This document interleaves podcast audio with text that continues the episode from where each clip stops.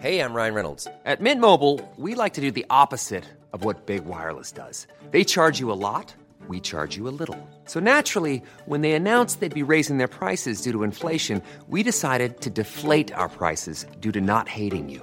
That's right. We're cutting the price of Mint Unlimited from $30 a month to just $15 a month. Give it a try at mintmobile.com slash switch. $45 upfront for three months plus taxes and fees. Promo rate for new customers for limited time. Unlimited more than 40 gigabytes per month. Slows. Full terms at mintmobile.com.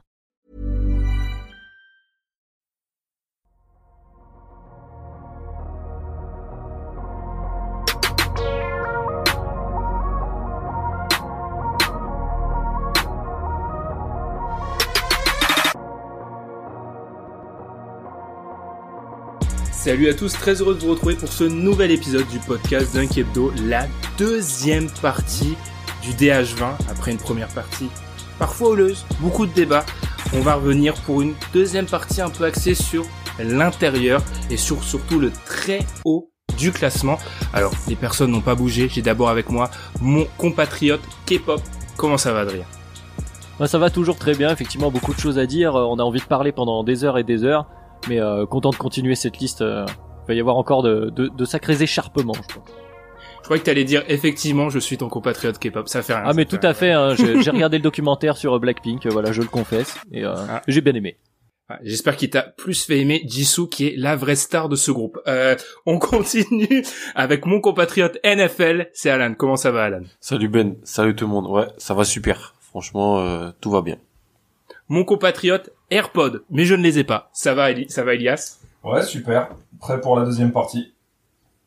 Mon compatriote de l'OM qui euh, attend toujours de jouer son premier match en Ligue des Champions, parce qu'elle est rien ne s'est passé pour l'instant. C'est Madiane. Comment ça va Madiane? Si, si, ils étaient misérables. Faut, faut voir la réalité en face. Madiane, il est trop, il, il découpe trop. Et mon compatriote ultramarin, c'est Tom. Comment ça va Tom? Bien, et toi? Ça fait Très bien. Mot bien, mot bien. C'est tout. J'ai pas plus. on, va... on va continuer du coup ce DH20 deuxième euh, partie. Je vous l'ai dit un peu plus d'intérieur. N'hésitez pas, on vous l'a dit, à nous suivre. Si vous nous découvrez la... avec ce DH20, à nous suivre sur les réseaux sociaux, en fait, à nous suivre sur Twitter, sur les plateformes de streaming, des 5 étoiles sur Apple Podcast, ça fait toujours plaisir. À nous suivre également euh, sur toutes les plateformes où vous écoutez le podcast et sur YouTube aussi. On a de plus en plus d'écoutes sur YouTube. N'hésitez pas à laisser des commentaires. Je sais que c'est peut-être un peu plus facile sur YouTube. Nous, on marque une pause et puis on se retrouve pour peut-être le plus grand débat de ce DH20. Anthony Davis contre Giannis.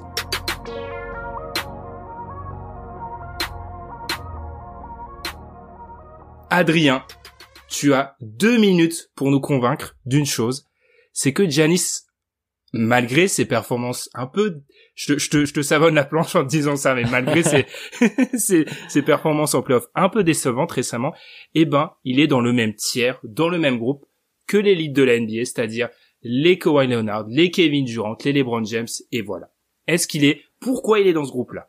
Alors c'est compliqué effectivement. euh, j'ai bien mis Janis dans mon premier tiers. Bon, LeBron peut-être qu'il pourrait être un peu à part, donc euh, je vais peut-être un peu l'exclure de cette réflexion. Mais en gros, euh, comme je le disais dans le premier épisode, euh, quand on a attaqué le DH20, moi j'ai couché le top 5 très très vite. En tout cas les 5 noms euh, que tu viens de citer, pour une raison que je pourrais résumer en gros. Si je devais faire une fantasy draft pour la saison, je prendrais ces joueurs-là en priorité autour desquels je pense pouvoir aller au bout en maximisant leur jeu, en construisant une logique de jeu autour d'eux. Alors limite, je pourrais ajouter euh, celui qui est juste en dessous chez moi dans la qui s'appelle Luca, mais j'ai pas trop, je veux pas aller trop loin, donc euh, on va aussi l'exclure.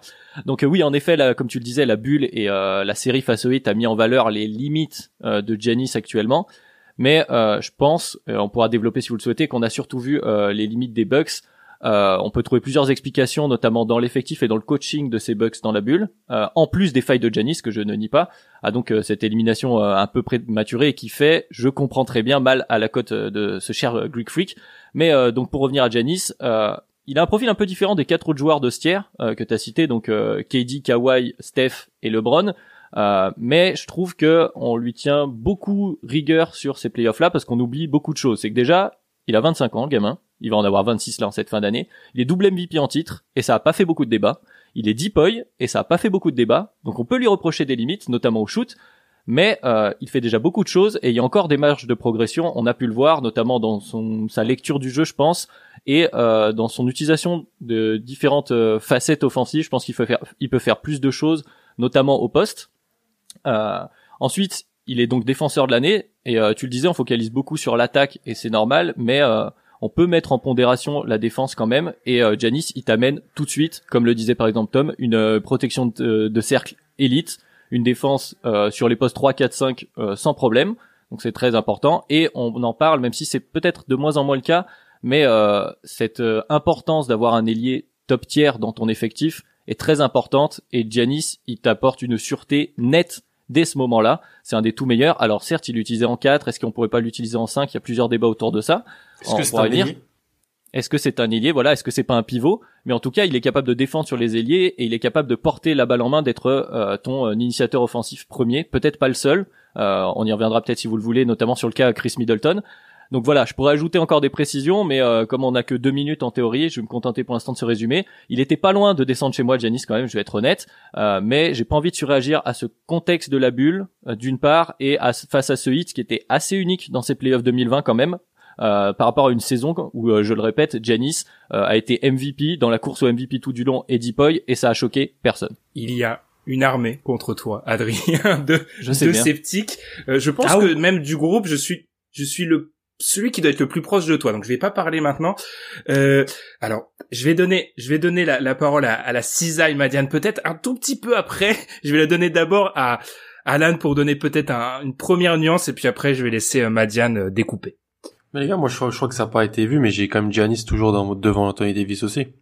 Je pense que c'est donc et ça a été le choix le plus difficile pour moi à faire. Ce débat-là été le choix plus difficile à faire. Je je, je rejoins vraiment beaucoup de, ce de choses qu'ont dit Adrien.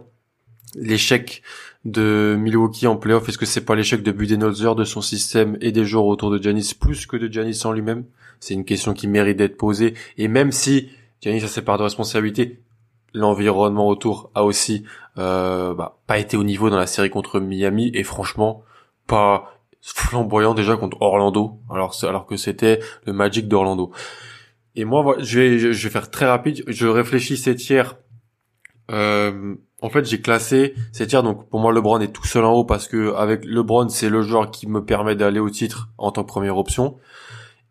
Ah, ensuite, j'ai Kevin Durant, Steph Curry, Kawhi, Kawhi Leonard et Giannis parce que je pense que ce sont des joueurs qui, en tant que première option, non, j'ai euh, juste Kawhi, Giannis, Kawhi, KD et Curry parce que ce sont des joueurs qui, en tant que première option, peuvent m'amener en finale NBA.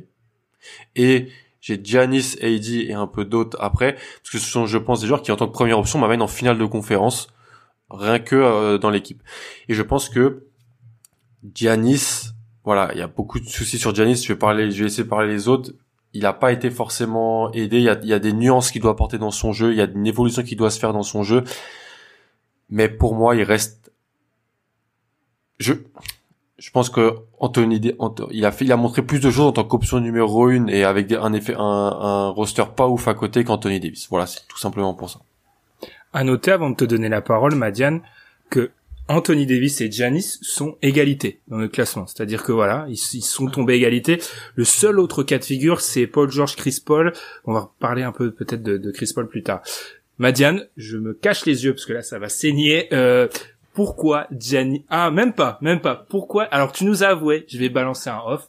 Tu pensais avoir Giannis plus bas même.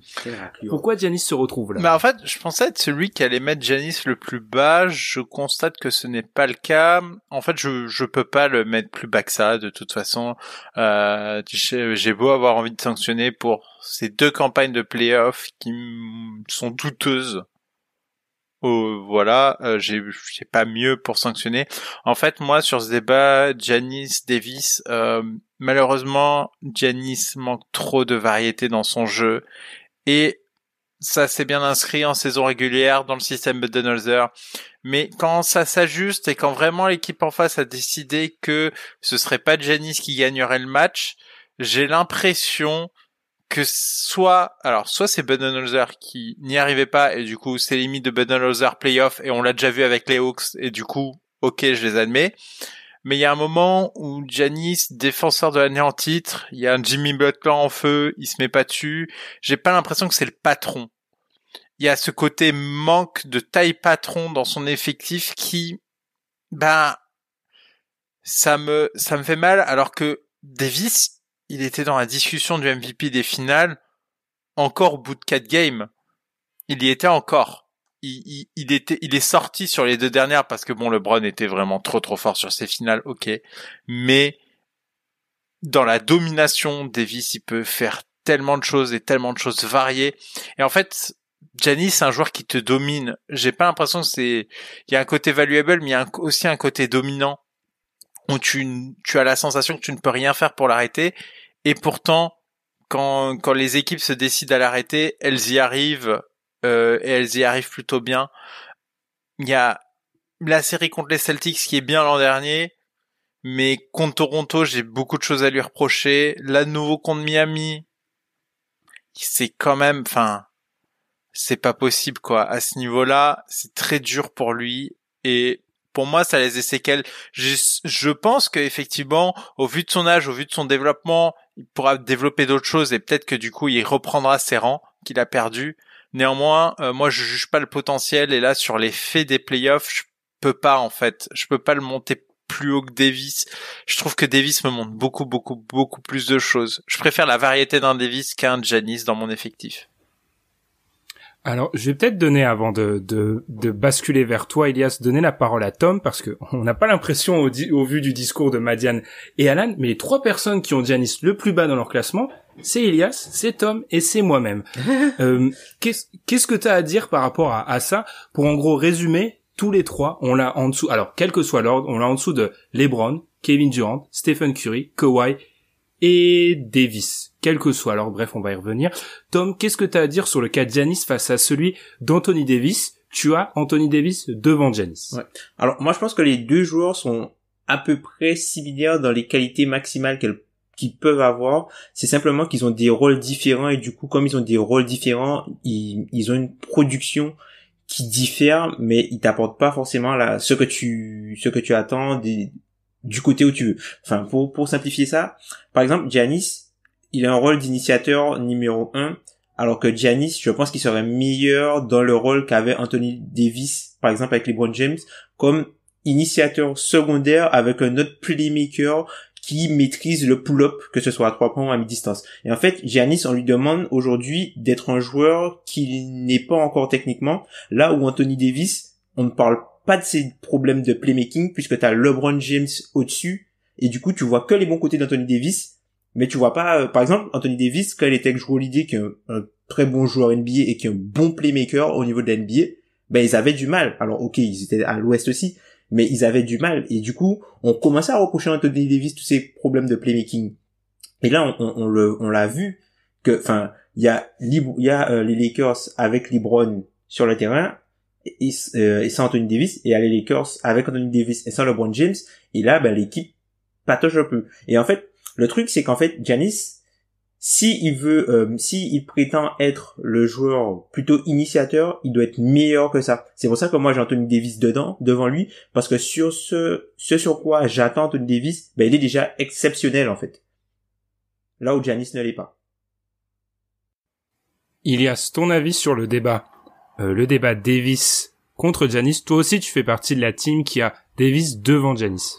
Euh, j'ai Davis devant Giannis et en fait moi j'ai euh, en très haute estimation euh, Anthony Davis depuis beaucoup de temps en fait. Euh, je suis pas trop arriviste en fait sur le sur le dossier sachant que euh, moi, c'est quelque chose que j'ai pu répéter euh, dans le cadre de cette émission, mais euh, souvent, que ce soit par le passé ou, pendant cette saison, je voyais en Anthony Davis dans sa capacité à, à, produire ce qu'il fait depuis des années, que ce soit dans une équipe qui ne gagnait pas forcément à New Orleans ou actuellement avec les Lakers, des flashs en fait de meilleurs joueurs du monde. Il y a, quelque chose en lui qui me fait dire que dès l'instant où, en fait, c'est ce que je me disais quand il était à New Orleans, dès l'instant où il sera dans l'effectif à sa mesure, alors il pourra donner sa plénitude. Et c'était assez compliqué parce que Drew Holiday est un joueur sympathique, mais ça reste Drew Holiday. Et euh, contrairement à Giannis, il a eu affaire quand même à une conférence euh, beaucoup plus euh, complexe à aborder Euh, et en plus, euh, il avait euh, très souvent la, la, la malchance, on va dire, de tomber euh, sur les, les Warriors récents qui euh, sont une des plus grosses dynasties euh, all-time.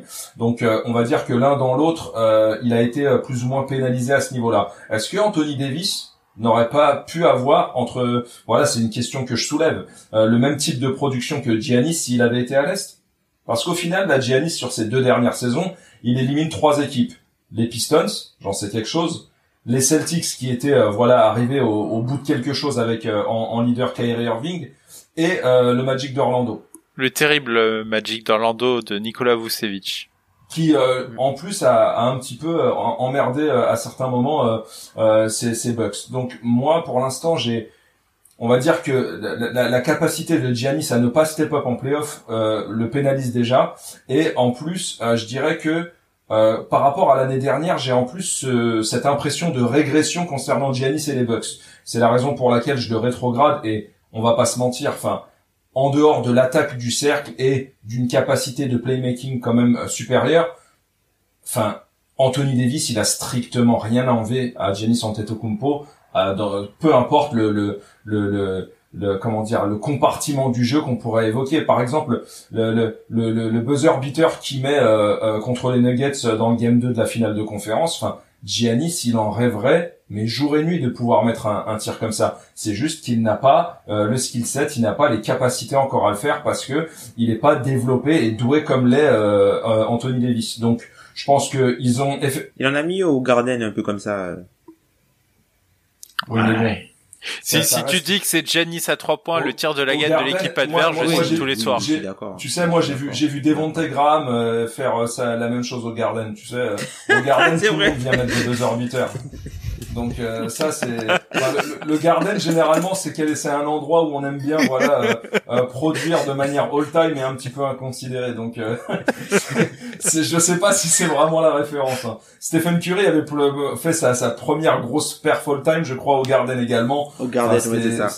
Voilà. Bref donc voilà c'est tous ces arguments qui me font mettre personnellement j'ai même pas eu de difficulté j'ai facilement mis Anthony Davis de, de, devant Giannis. Euh, je, je, suis en train de me dire que dans un épisode DH20, on arrive à se moquer des Knicks qui n'ont aucun joueur dans ce classement. C'est quand même, c'est quand même une. Dans le top 50. On, on, on, on, les soutient évidemment. Euh, alors moi, je suis, j'ai, j'avoue que je suis assez d'accord avec Alan. C'est la décision la plus difficile. Je donnerai à le dernier mot, le mot de la fin, à Adrien, du coup, pour défendre euh, après avoir entendu les arguments. Ça a été la décision la plus difficile. Et si je reprends un peu mon échelle, je pense que les deux euh, sans trop de problèmes, sont la meilleure option défensive d'une équipe qui va au titre. Enfin, probablement les deux meilleurs défenseurs du classement du DH20 global. Il y a débat. Devant Bill ouais. Bah, ils ont Moi, fini 1 et 2. Ils ont fini 1 et 2. Giannis a été euh, défenseur de l'année. Euh, Anthony Davis est, est second. Non, dans la facilité de con construction d'une défense, je mets euh, je mets ça. Et par rapport à Kawhi, je donne de la valeur à la protection du cercle ce que n'a pas fait Kawhi euh, dans son année aux Clippers. Moi, je, suis, je suis juste pas d'accord Ben juste là-dessus par rapport au fait où on l'a vu quand euh, par exemple, il, avait, il aurait fallu peut-être changer Giannis et le mettre sur Butler ben, les Bucks n'ont pas pu puisque la force de Giannis réside dans le fait d'être un peu le, le freelance entre guillemets défensif. Et si tu le mets du coup sur le, le meilleur joueur à l'aile ben, tu te prives de ton système défensif à toi. Donc du coup c'est là où moi je le pénalise un peu là-dessus tu vois sur le côté. Mais est-ce que ça c'est pas plus le problème des box que ouais, Giannis Non, là, c'est d'avoir beaucoup Lopez aussi. aussi. à la protection ça, du cercle. Ça, et tout. ça, ça je le mets sur Budenholzer parce qu'en fait, ce qu'ils ont fait systématiquement, c'est de dire que Giannis était celui qui devait venir en aide sur tous les drives dans la raquette pour libérer un des shooters et c'est comme ça que Jack Crowder s'est régalé pendant toute la série. Le truc, c'est que ça, c'est Bud. C'est Bud qui a choisi de faire ça avec Giannis et de le systématiser sur les aides dans la raquette. Mmh.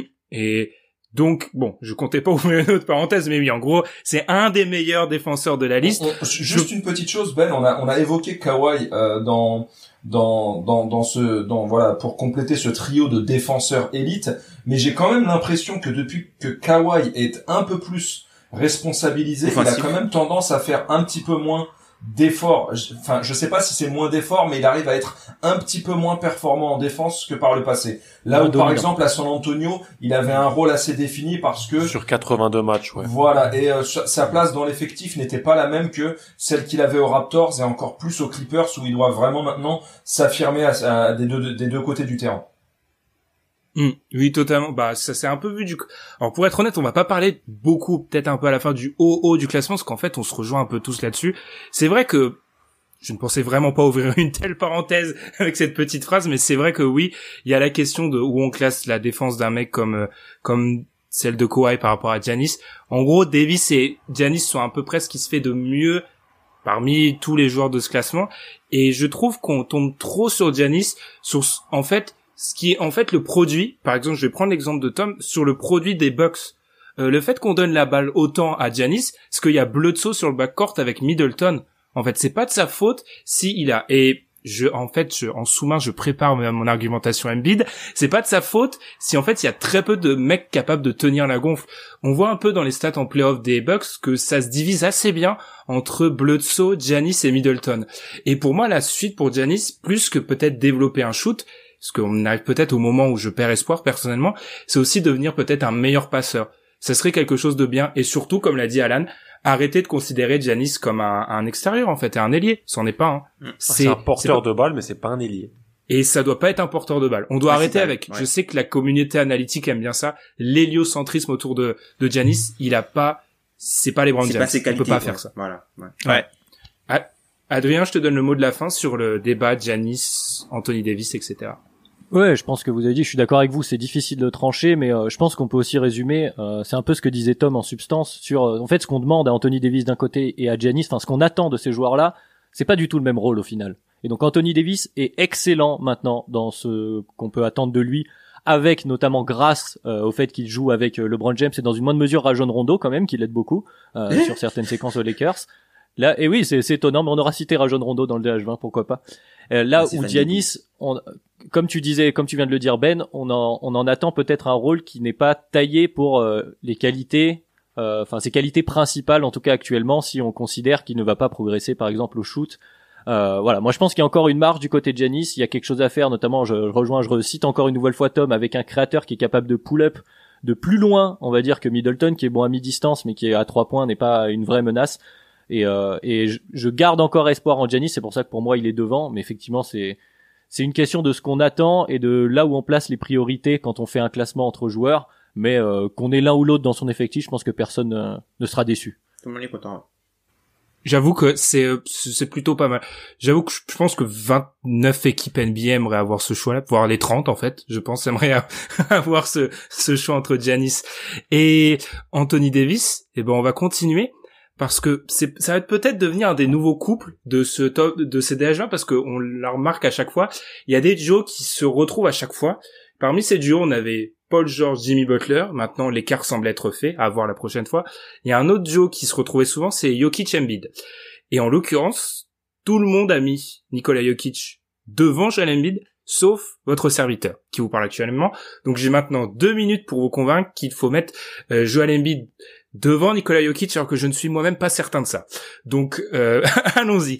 Euh, je mettrai Joel Embiid devant Nikola Jokic tout simplement pour une chose. C'est pour ça que je disais que je prépare un peu le terrain en parlant de en parlant de de Giannis Antetokounmpo parce que je vais vous poser une question. C'est qui le meilleur joueur en pull-up à trois points qu'a eu euh, Joel Embiid dans sa carrière? Jimmy Butler, je pense. Non. Ou sur les statistiquement, sur les statistiques pures, c'est Tobias Harris. Un pull-up. Pas un catch and shoot et tout ça. Un pull-up après dribble, c'est Tobias Harris. Statistiquement, quand tu reprends les stats. et il est pas sur la ligne arrière en plus. Si on, si en plus on va au, si on Ouais. prolonge la, si on prolonge la, la réflexion. Ce que je veux dire par rapport à, à Joel Embiid, c'est que je pense que lui, il est totalement desservi par son environnement. En gros, si je le sors un peu de son environnement, on a quoi? On a un, on a un pivot qui est souvent, on lui casse du dos sur le, on lui casse du sucre sur le dos parce que euh, il serait pas en forme, parce que voilà, il est pas capable de tenir une série de playoffs. Joel Embiid, on n'a jamais vu ça en termes de usage en playoff depuis chaque. Ça fait 20 piges, le jeu a complètement chan- changé, ça a accéléré. Je pense qu'en fait, on lui a mis trop de responsabilités sur le dos et qu'il répond en une partie mais pas totalement. Il a pas son Jamal Murray. Il a pas la personne qui est capable de lui mettre du pull-up. On voit les stats de Joel Embiid en pick and roll euh, quand il est rollman, elles sont pas assez bonnes pour un joueur de son de son calibre et je trouve qu'en fait Joel Embiid offensivement, il a peut-être les stats brutes, mais en fait il a pas l'efficacité parce que ce qu'il y a autour de lui n'est pas bon. Ensuite, défensivement, alors ça on sait que c'est un de mes combats, euh, je trouve je trouve je trouverai toujours des questions à où je place Jokic dans mon fameux classement, où est-ce que je le mets? Bah 3, 4 si je suis gentil, voire peut-être 5, là où Embiid peut être 2 même s'il y a la question sur le drop deux et demi. Donc en fait, je le mets je le mets juste au-dessus, je dis que ça joue à rien, hein, mais je le mets juste au-dessus parce que j'estime que euh, son environnement l'a toujours desservi en fait et que il doit pas en fait, il doit pas avoir l'usage de chaque en 2020. C'est impossible à tenir pour un pivot. Euh, Madiane, je te vois agité. Pourquoi tu veux répondre? Euh, moi, je suis d'accord sur un point et je pense que Tom me rejoindra là-dessus parce que c'est un peu notre théorie à tous les deux et je pense que maintenant tu nous rejoins, remonter dans notre train. Joel Embiid est plus important défensivement qu'offensivement dans un collectif, je trouve. Et je préfère euh, sa force défensive à sa force offensive. Je trouve que offensivement, il y a les stats mais pas l'efficacité et que c'est pas à lui de la faire. Et on a bien vu que quand, enfin, face aux Celtics, ça montrait des limites terribles. C'est-à-dire que les Celtics avaient personne à lui mettre dessus quasiment, mais ils arrivaient à se débrouiller parce que ça, ça allait jamais très loin en fait, offensivement. Et effectivement, euh, l'effectif de, de Philadelphie n'est pas construit pour lui, mais j'irai plus loin. Est-ce que tu construis vraiment ton effectif autour d'un Joel Embiid en 2020 Jusqu'où ça peut te mener? Ah, je rappelle que le débat c'est Jokic contre Embiid, c'est pas Embiid lui-même. Exactement. Et moi je pense que par exemple, tu, tu iras plus loin que ce soit en tant que Nuggets ou en tant que Sixers, en, en ne construisant pas autour de ça. Euh, après, ils sont très différents. Euh, moi, je les ai euh, à la suite dans le classement et je vois qu'en fait, quasiment tout le monde les fait suivre ou quasiment. Finalement, ça dépend de ce que tu veux. Offensivement, je, offensivement, Jokic est tellement au-dessus. Euh, défensivement, il n'y a pas non plus de débat et finalement, ça dépend de ce que tu préfères. J'ai pas l'impression qu'il y a vraiment de joueurs fondamentalement au-dessus de l'autre. Qui n'est pas d'accord avec ça? Qui pense vraiment qu'il y a quand même même si elle est, elle est nuancée, tu l'as dit, Madiane, tout le monde les a rapprochés, qui pense qu'il y a quand même, il y a un gap quand même? Parce que visiblement, en 2020, on a le droit de dire gap, je l'entends dans toutes les émissions de télé, euh, qui pense qu'il y a quand même un gap? J'ai l'impression que personne ne réagit, donc tout le monde est d'accord pour dire que c'est extrêmement serré. Je vais revenir vers toi, Elias. Qu'est-ce qui a fait quand même pencher la balance? Euh, Alors, euh, moi, je vais essayer de, de resituer un petit peu euh, les choses dans, dans, le contexte de mon classement. Moi, Embiid, euh, en dehors de toutes les choses que tu avais citées tout à l'heure, c'est-à-dire, euh, on va dire, euh, sa capacité à ne pas forcément tenir sur la longueur d'un match ou d'une série de playoffs, c'est quelqu'un, si on exclut, on va dire, tous les facteurs, on va dire, référents à son physique, moi, c'est quelqu'un que j'avais peut-être même au niveau de Giannis et de Anthony Davis. C'est quelqu'un que j'ai, sur le plan purement basket, en très très haute estime parce que euh, voilà, tu, tu, l'as souligné tout à l'heure, en, en, termes de capacité de domination, je pense que on est en train de passer à côté de quelque chose avec euh, Joel Embiid. Euh, si c'est quelqu'un qui avait su justement, euh, voilà, su mieux gérer son physique, avoir eu aussi peut-être une hygiène de vie un petit peu plus euh, adéquate à celle euh, de, d'un joueur NBA et surtout de ce que pourrait demander son corps, je pense que on aurait un, un, un, Joel Embiid qui serait très très régulièrement cité dans la course au MVP. après concernant, après c'est c'est pas vraiment le même type d'intérieur, c'est pas vraiment le même type de pivot.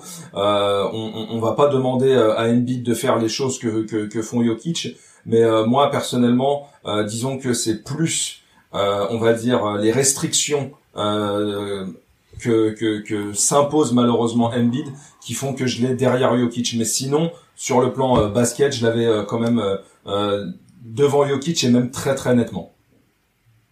Ok. on va on va peut-être continuer et ensuite je te donnerai la parole Alan pour ouvrir le débat ce qui est un peu lié et je sais que c'est peut-être le un le grand débat que je ne veux pas aborder.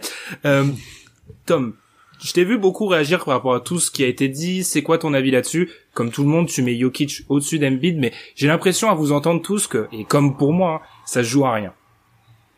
pour moi, c'est d'un chouïa, parce qu'en fait, comme euh, Madiane l'a dit, pour moi, enfin, Joel Embiid, c'est un joueur qui est exceptionnel défensivement par des choses qui n'arrivent pas. C'est-à-dire que le simple fait que lui soit là, il va changer totalement la façon dont ton équipe va prendre ses shoots, puisque quand il est sur le terrain, t'as beaucoup plus de flotteurs que d'attaques du cercle parce que le mec fait peur.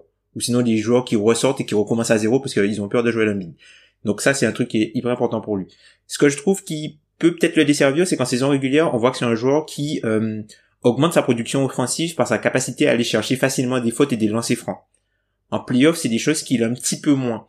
Et par rapport à Jokic, moi là où je, mets un petit bump du coup par rapport à Jokic, c'est que Jokic, malgré toutes ces problématiques, c'est un joueur qui défensivement, en, défensivement sur les playoffs, hein, alors il a, il a affronté les, les adversaires qu'il a affrontés, mais il est fort sur la partie rebond, sur du pick and roll, il arrive correctement peut-être parfois à défendre en edge. Alors oui, c'est pas forcément le mec le plus dissuasif, mais il a, il, il arrive à, bien anticiper les placements, donc c'est pas, c'est pas une valeur totalement négative. Et là où je lui donne le bump par rapport à beat, c'est que offensivement, en plus de lui sa production, euh, sa production initiale, il a toute la, la, toute la partie playmaking offensive qui fait que en fait avec euh, avec Jokic, alors même si c'est vrai que pour moi le poste de pivot c'est pas un poste défensif, tu dois d'abord être fort. Euh, c'est pas un poste offensif, tu dois d'abord être fort défensivement, enfin plutôt que offensivement. Mais Jokic apporte tellement de choses offensivement qui te permet sur ton poste par exemple de créateur, euh, de créateur euh, extérieur, ben il enlève toute la partie playmaking et tu peux te contenter d'avoir un mec qui est plus porté sur le scoring que vraiment un créateur et ça c'est une valeur énorme pour moi. C'est pour ça que je le place au-dessus. On va peut-être ouvrir la parenthèse Carl Anthony Towns parce qu'il y a une espèce de un lobbying de la part de certains membres pour qu'on ouvre la, le classement Carl Anthony Towns parce que alors je vais vérifier en même temps sur mes fiches mais Adrien, Alan et Elias Long dans leur classement, ça va monter même très haut. Parfois, on n'est pas à la 20e place Ricra quand il est vraiment dans le classement. D'autres le ne l'ont pas. Alan, je vais te laisser défendre Carl Anthony Towns parce que tu es celui qui a Carl Anthony Towns le plus haut à la 16e place. Ouais, pour moi, euh, t'as bien évoqué le contexte pour lequel on pouvait euh, excuser, euh, faire le le plaidoyer Joel Embiid au-dessus de Nicolas Jokic. Moi, je vais essayer de faire le plaidoyer comme quoi 48 Towns, pour moi, il est dans la cour avec les deux autres en fait il est dans la cour avec les deux autres en tant que joueur. Euh, déjà parce que si je, regarde, si je regarde simplement la, production statistique, alors c'est sur 35 matchs cette année, c'est 20, c'est il est en 26-11 à 50% au tir, c'est un pivot qui shoot à 41% à 3 points sur 8 tirs à 3 points par match. Avec du pull-up. Voilà. Euh, et seulement 35 matchs joués. Et en fait, moi, je vais juste dire parce qu'en, voilà, c'est très complexe de le classer, mais pour moi, en fait, c'est, juste c'est un des tout meilleurs joueurs de la ligue dans une franchise complètement dysfonctionnelle en fait. Donc c'est-à-dire qu'il arrive en NBA, il y a la première année le trio avec Wiggins Lavin. Ok, trio avec Wiggins Lavin. Deuxième année, euh, on lui ramène Jimmy Butler et des vétérans. Donc Taj Gibson, Jeff Teague. Jeff Teague est censé l'aider. Le euh, Tom, on parle souvent pour Jaren Jackson, c'était important d'avoir Mike Conley durant la première année. La, la, pour un intérieur comme ça, avoir un bon meneur. Troisième année, alors départ de Butler. Euh, Tig rate la moitié de la saison, donc il se retrouve avec euh, Jones pour lui donner des ballons. Euh, et ensuite, on lui ramène Covington, Saric, voilà. Et puis cette année, on monte à la draft chercher euh, Jared Culver. Saric, on l'enlève, qui, qui était un, un joueur post, post 4 pour apporter du spacing à côté de lui. Euh, on trade dans la saison euh, Robert Covington, on, on, fait, on récupère D'Angelo Russell, mais quand on récupère D'Angelo Russell, le 4 n'est plus là et, et, ne sert plus. Donc pour moi, il y a aucune continuité dans ces quatre années. C'est-à-dire que c'est difficile de trouver chez Joel Embiid des mecs capables de pull-up, de l'aider offensivement dans les séries de playoffs, je suis d'accord. C'est compliqué pour Joel Embiid, pour Anthony de trouver un 5 de départ avec lequel il a joué euh, sur une période de longue durée. Et pour moi, ça, franchement, je trouve ça super compliqué parce que ça fait que voilà on dit ah bah Anthony Towns il fait des stats dans une mauvaise équipe puis de toute façon Butler il l'a euh, Butler, il l'a, il l'a humilié dans un scrimmage de, de, de pré-saison, puis il a dit qu'il, qu'il était soft, puis en plus Butler, regardez, il a raison Butler, après il a, il est allé à Miami, puis il va en finale, et voilà. Je trouve qu'il a vraiment le mauvais rôle Carl depuis, alors que franchement, mais franchement, tout le monde parle de, d'aller chercher Bradley Bill, mais moi le premier que je vais chercher, si je dois faire un trade, c'est 40 Towns, et j'en rêve tous les, toutes les nuits avec un maillot vert sur le dos. Voilà. donc, voilà. Donc, Ce n'était pas le plaidoyer d'Alan, mais Non. il y avait, il, il y a cru. Il y en a vraiment, il, y en a cru. Il Eh, a les mis gars, son cœur. hein. Vous le voyez pour pas, tout mais on le dire. voit, il a mis du cœur. Pour, pour tout vous dire, euh, Jalen Brown est déjà dans l'avion. Non, mais moi, je trouve juste que moi j'ai toujours eu ce triptyque, on en parlait souvent, Towns, Jokic, Embiid. Et j'avais souvent Towns en premier en fait dans ces dernières années parce que je reprochais des choses à, à, à Joel Embiid et même à Nikola Jokic. Là, je vais passer Jokic numéro un parce que ce qui s'est quand même passé dans la bulle, c'est notable. Euh, Nikola Jokic a fait vraiment de beaux de beaux playoffs. Alors, il a eu de la chance d'avoir un Joel Murray à côté, comme Joel Murray a eu la chance d'avoir Nikola Jokic. Ça allait ensemble. Joel Embiid, franchement, c'était très compliqué pour lui. Euh, tu l'as, vous l'avez tous très bien dit. Carl Anthony Towns, il a pas fait les playoffs, mais parce que franchement, il pouvait pas aller en playoff avec l'équipe qu'il avait. Franchement, je trouve ça compliqué, surtout pour un intérieur en 2020.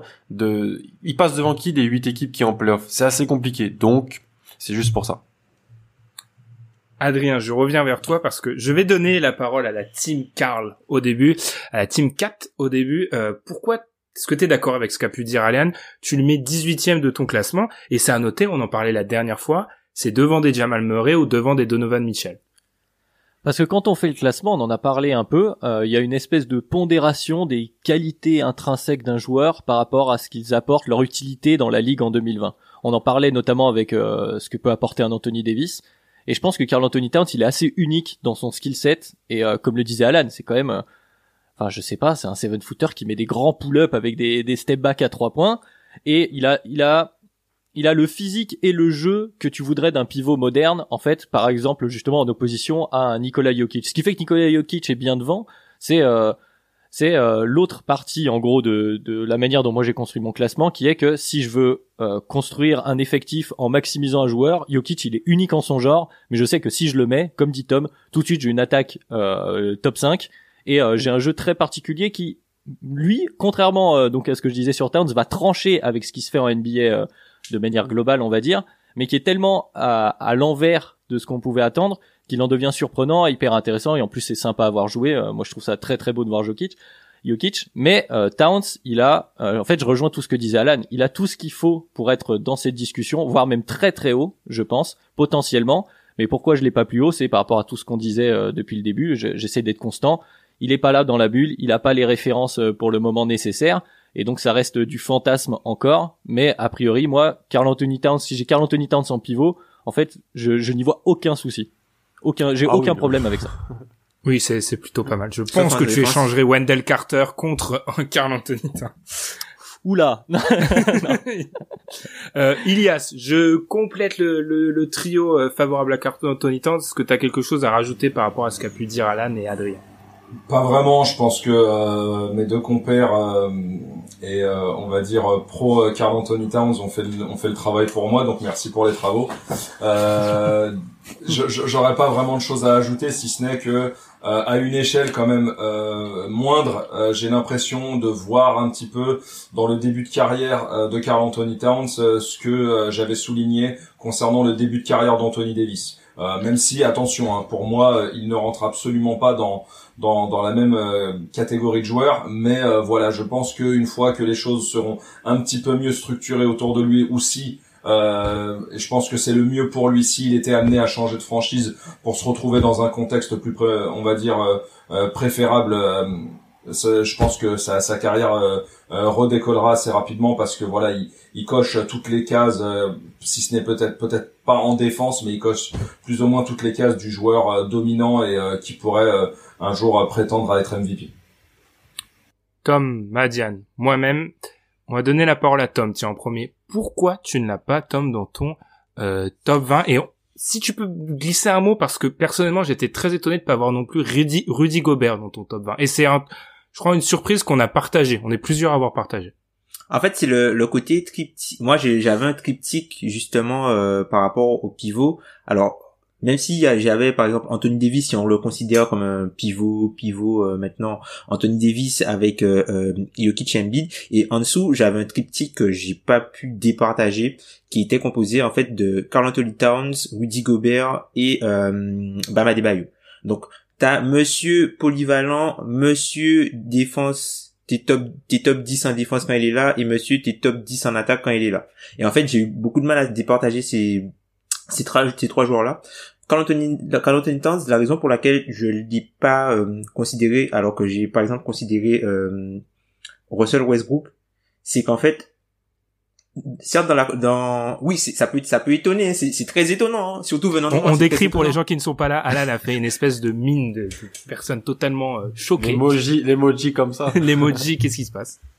C'est-à-dire que Carl Anthony Towns je trouve Surtout que te euh, connaissant, ouais, parce que oui, mais en fait, beaucoup ta- Le truc, c'est, c'est, moi, ce qui a fait la différence pour le coup, c'est euh, le, vo- le volume et l'initiation. Alors là où, où Carl, Carl Anthony Towns, en fait, comme c'est un intérieur, il a besoin d'un niveau de playmaking plancher. Il peut pas prendre des responsabilités lui seul et élever le plancher de l'équipe. Là où Russell Westbrook, par exemple, tout mauvais soit-il, s'il prend les responsabilités de l'équipe, t'as une équipe moyenne, quoi. T'as pas une équipe ouf, mais t'as une équipe moyenne. Et c'est pour ça que j'ai pu se considérer. Mais pour revenir euh, au fameux triptyque, euh, des intérieurs, moi, Carl Anthony Towns, là où j'ai du mal, c'est qu'en fait, cette saison, défensivement, ils ont quasiment tout essayé. Ils ont essayé un peu de switch, ça a pas marché. Ils ont Mais essayé non, du drop. a joué 30 matchs. Oui, mais attends, mais je te dis ce qu'ils ont essayé. de ce que j'ai vu, ils ont essayé du drop, ça n'a pas marché. Du drop avec Vanderpool, ça n'a pas marché. Du edge, ça n'a pas marché.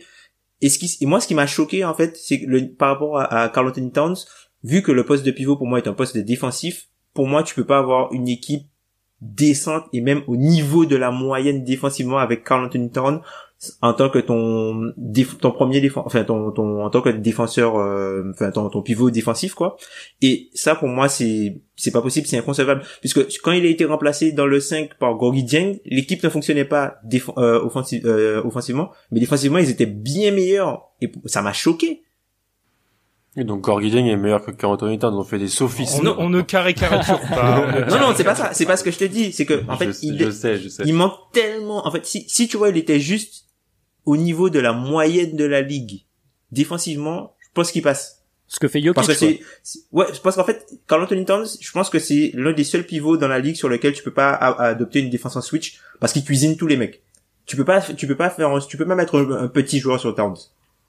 Tu peux pas mettre un petit joueur sur Towns. Mais il coûte tellement défensivement de l'autre côté et il te demande un, un personnel tellement particulier que du coup je peux pas le rentrer dans le top 20 pour moi Madiane, est-ce que tu rejoins un peu ça? C'est le côté, bah, on est sûr, c'est, certainement pas le côté offensif de Carl Anthony Towns qui fait qu'il, qu'il est un peu plus bas, mais est-ce que c'est ça? Est-ce que c'est euh, le fait que oui, construire une défense autour de Carl Anthony Towns, ça paraît extrêmement compliqué? Ouais, ouais, ouais, c'est très très compliqué et euh, moi malheureusement en fait ce qui m'a fait écarter Carl Anthony Towns définitivement, ça joue pas en sa faveur et même si ça commence à dater un peu, enfin il s'est fait bouffer par Clint Capella dans la série face aux Rockets.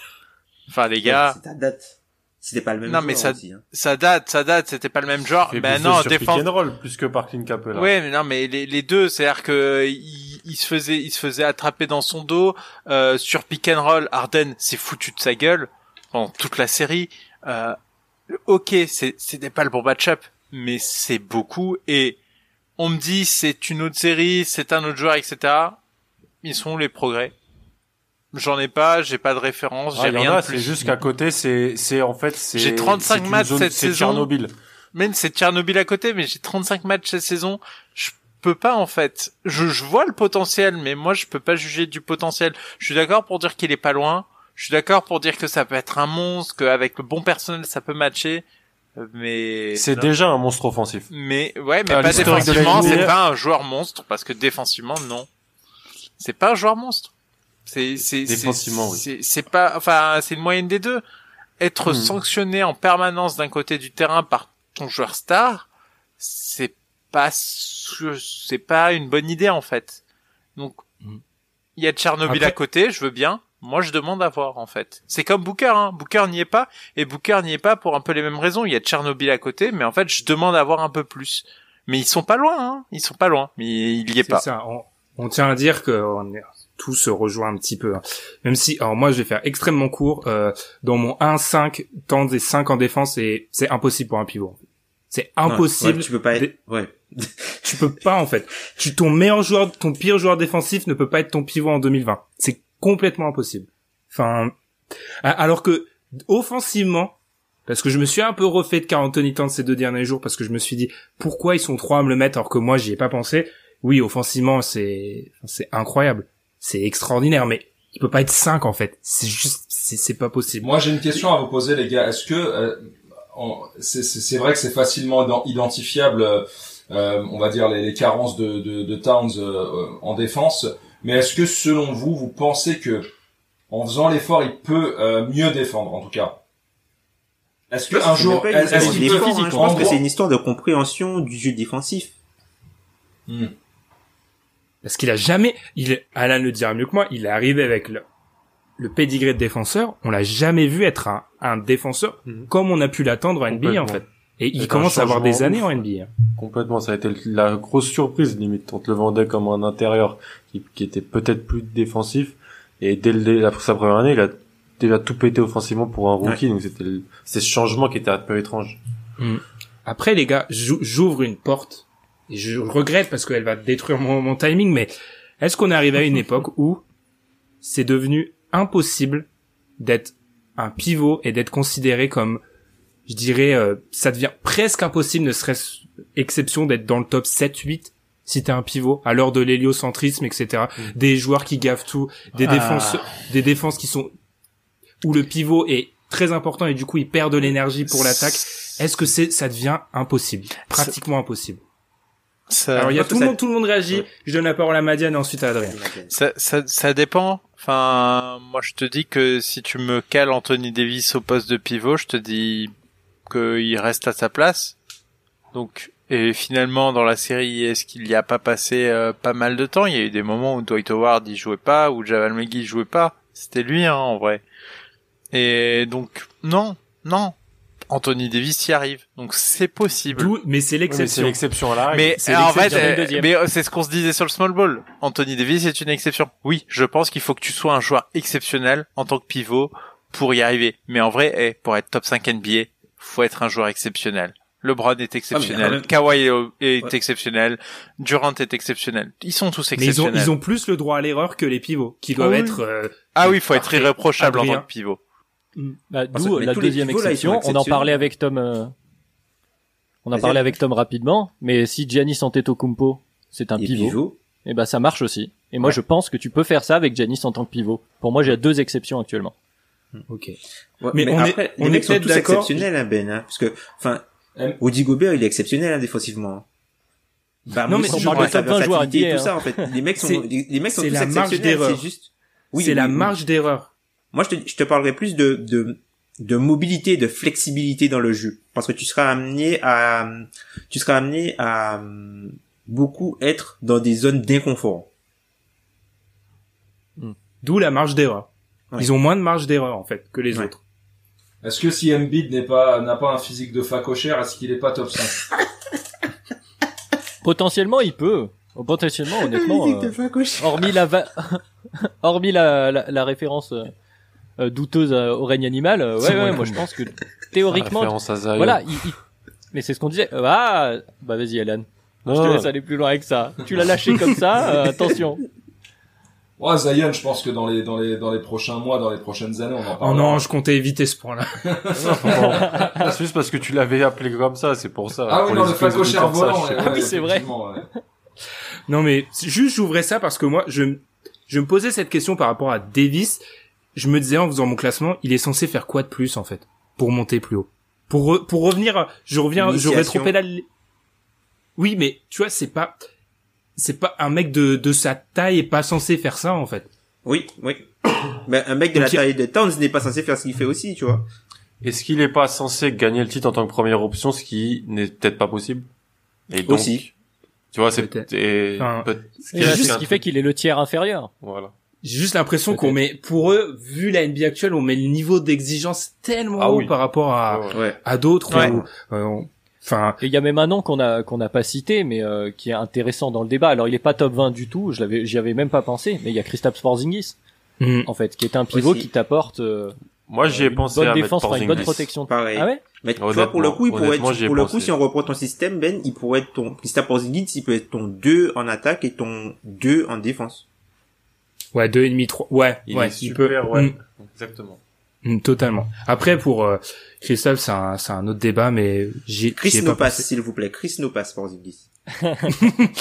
c'est vrai. Il y a d'autres, il y a d'autres problèmes par rapport à son jeu, mais c'est sûr que je trouve que pour prendre une, je sais pas une comparaison Touquet, j'ai l'impression qu'ils ils doivent être A+ partout. On note peut-être plus en A+ dans les Touquet, je sais plus. Ça fait longtemps que j'ai plus mis les, la main sur A+, mais ils doivent être tellement forts partout pour être considérés. C'est voilà, c'était mon petit moment. Pas de rétropédalage. Je suis toujours le pape du small ball, mais voilà, les pivots ils doivent ils doivent tellement faire pour pour être considérés.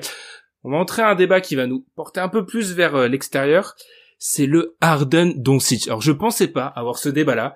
Et puis j'ai vu Adrien. Et puis j'ai vu Alan. Et puis j'ai vu Madian me mettre Luka Doncic devant James Harden. Madian, je vais commencer avec toi pour des questions logistiques, on va être honnête. Euh, pourquoi tu nous as mis Luka Doncic devant James Harden? Luca Magic. Euh, eh ben, finalement, ce qu'on se, je pense que c'est toi qui m'as donné l'argument. Euh, c'est que, en fait, tu as faute. passé ton temps pendant tous les playoffs à dire, et James Harden sur ses performances, est-ce qu'on lui laisse pas trop passer? Ce qu'il fait en playoff?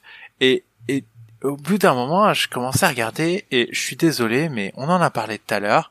Fan match, comment ça se fait que Russell Westbrook a la balle en main? Dans quelle histoire, dans quel monde, dans quel univers possible, James Harden laisse sa balle à, à Russell Westbrook? Et moi, je suis désolé, au bout d'un moment, ça commence à faire beaucoup au dossier euh, du petit James. Euh, Il y a évidemment en 2018, ils sont très très forts et sauf retournement de situation, ils doivent gagner le titre en 2018. Mais là, sur les performances récentes, 2019, 2020, il n'y a pas Kevin Durant. Il se passe, il, enfin, il laisse son équipe couler. Moi, j'ai l'impression qu'en fait, il y a un truc. Moi, je pense que quand il met 2 sur 18 face aux Spurs en Game 7, euh, c'est, c'est en 6 ou en 7, enfin, je sais plus comment, en C'était combien le ils match perdent. 6, c'était le match 6 sans Kawhi, là. où 6, match il est 6, totalement, pas Kawhi, totalement disparu, 2 sur euh, 18. ouais.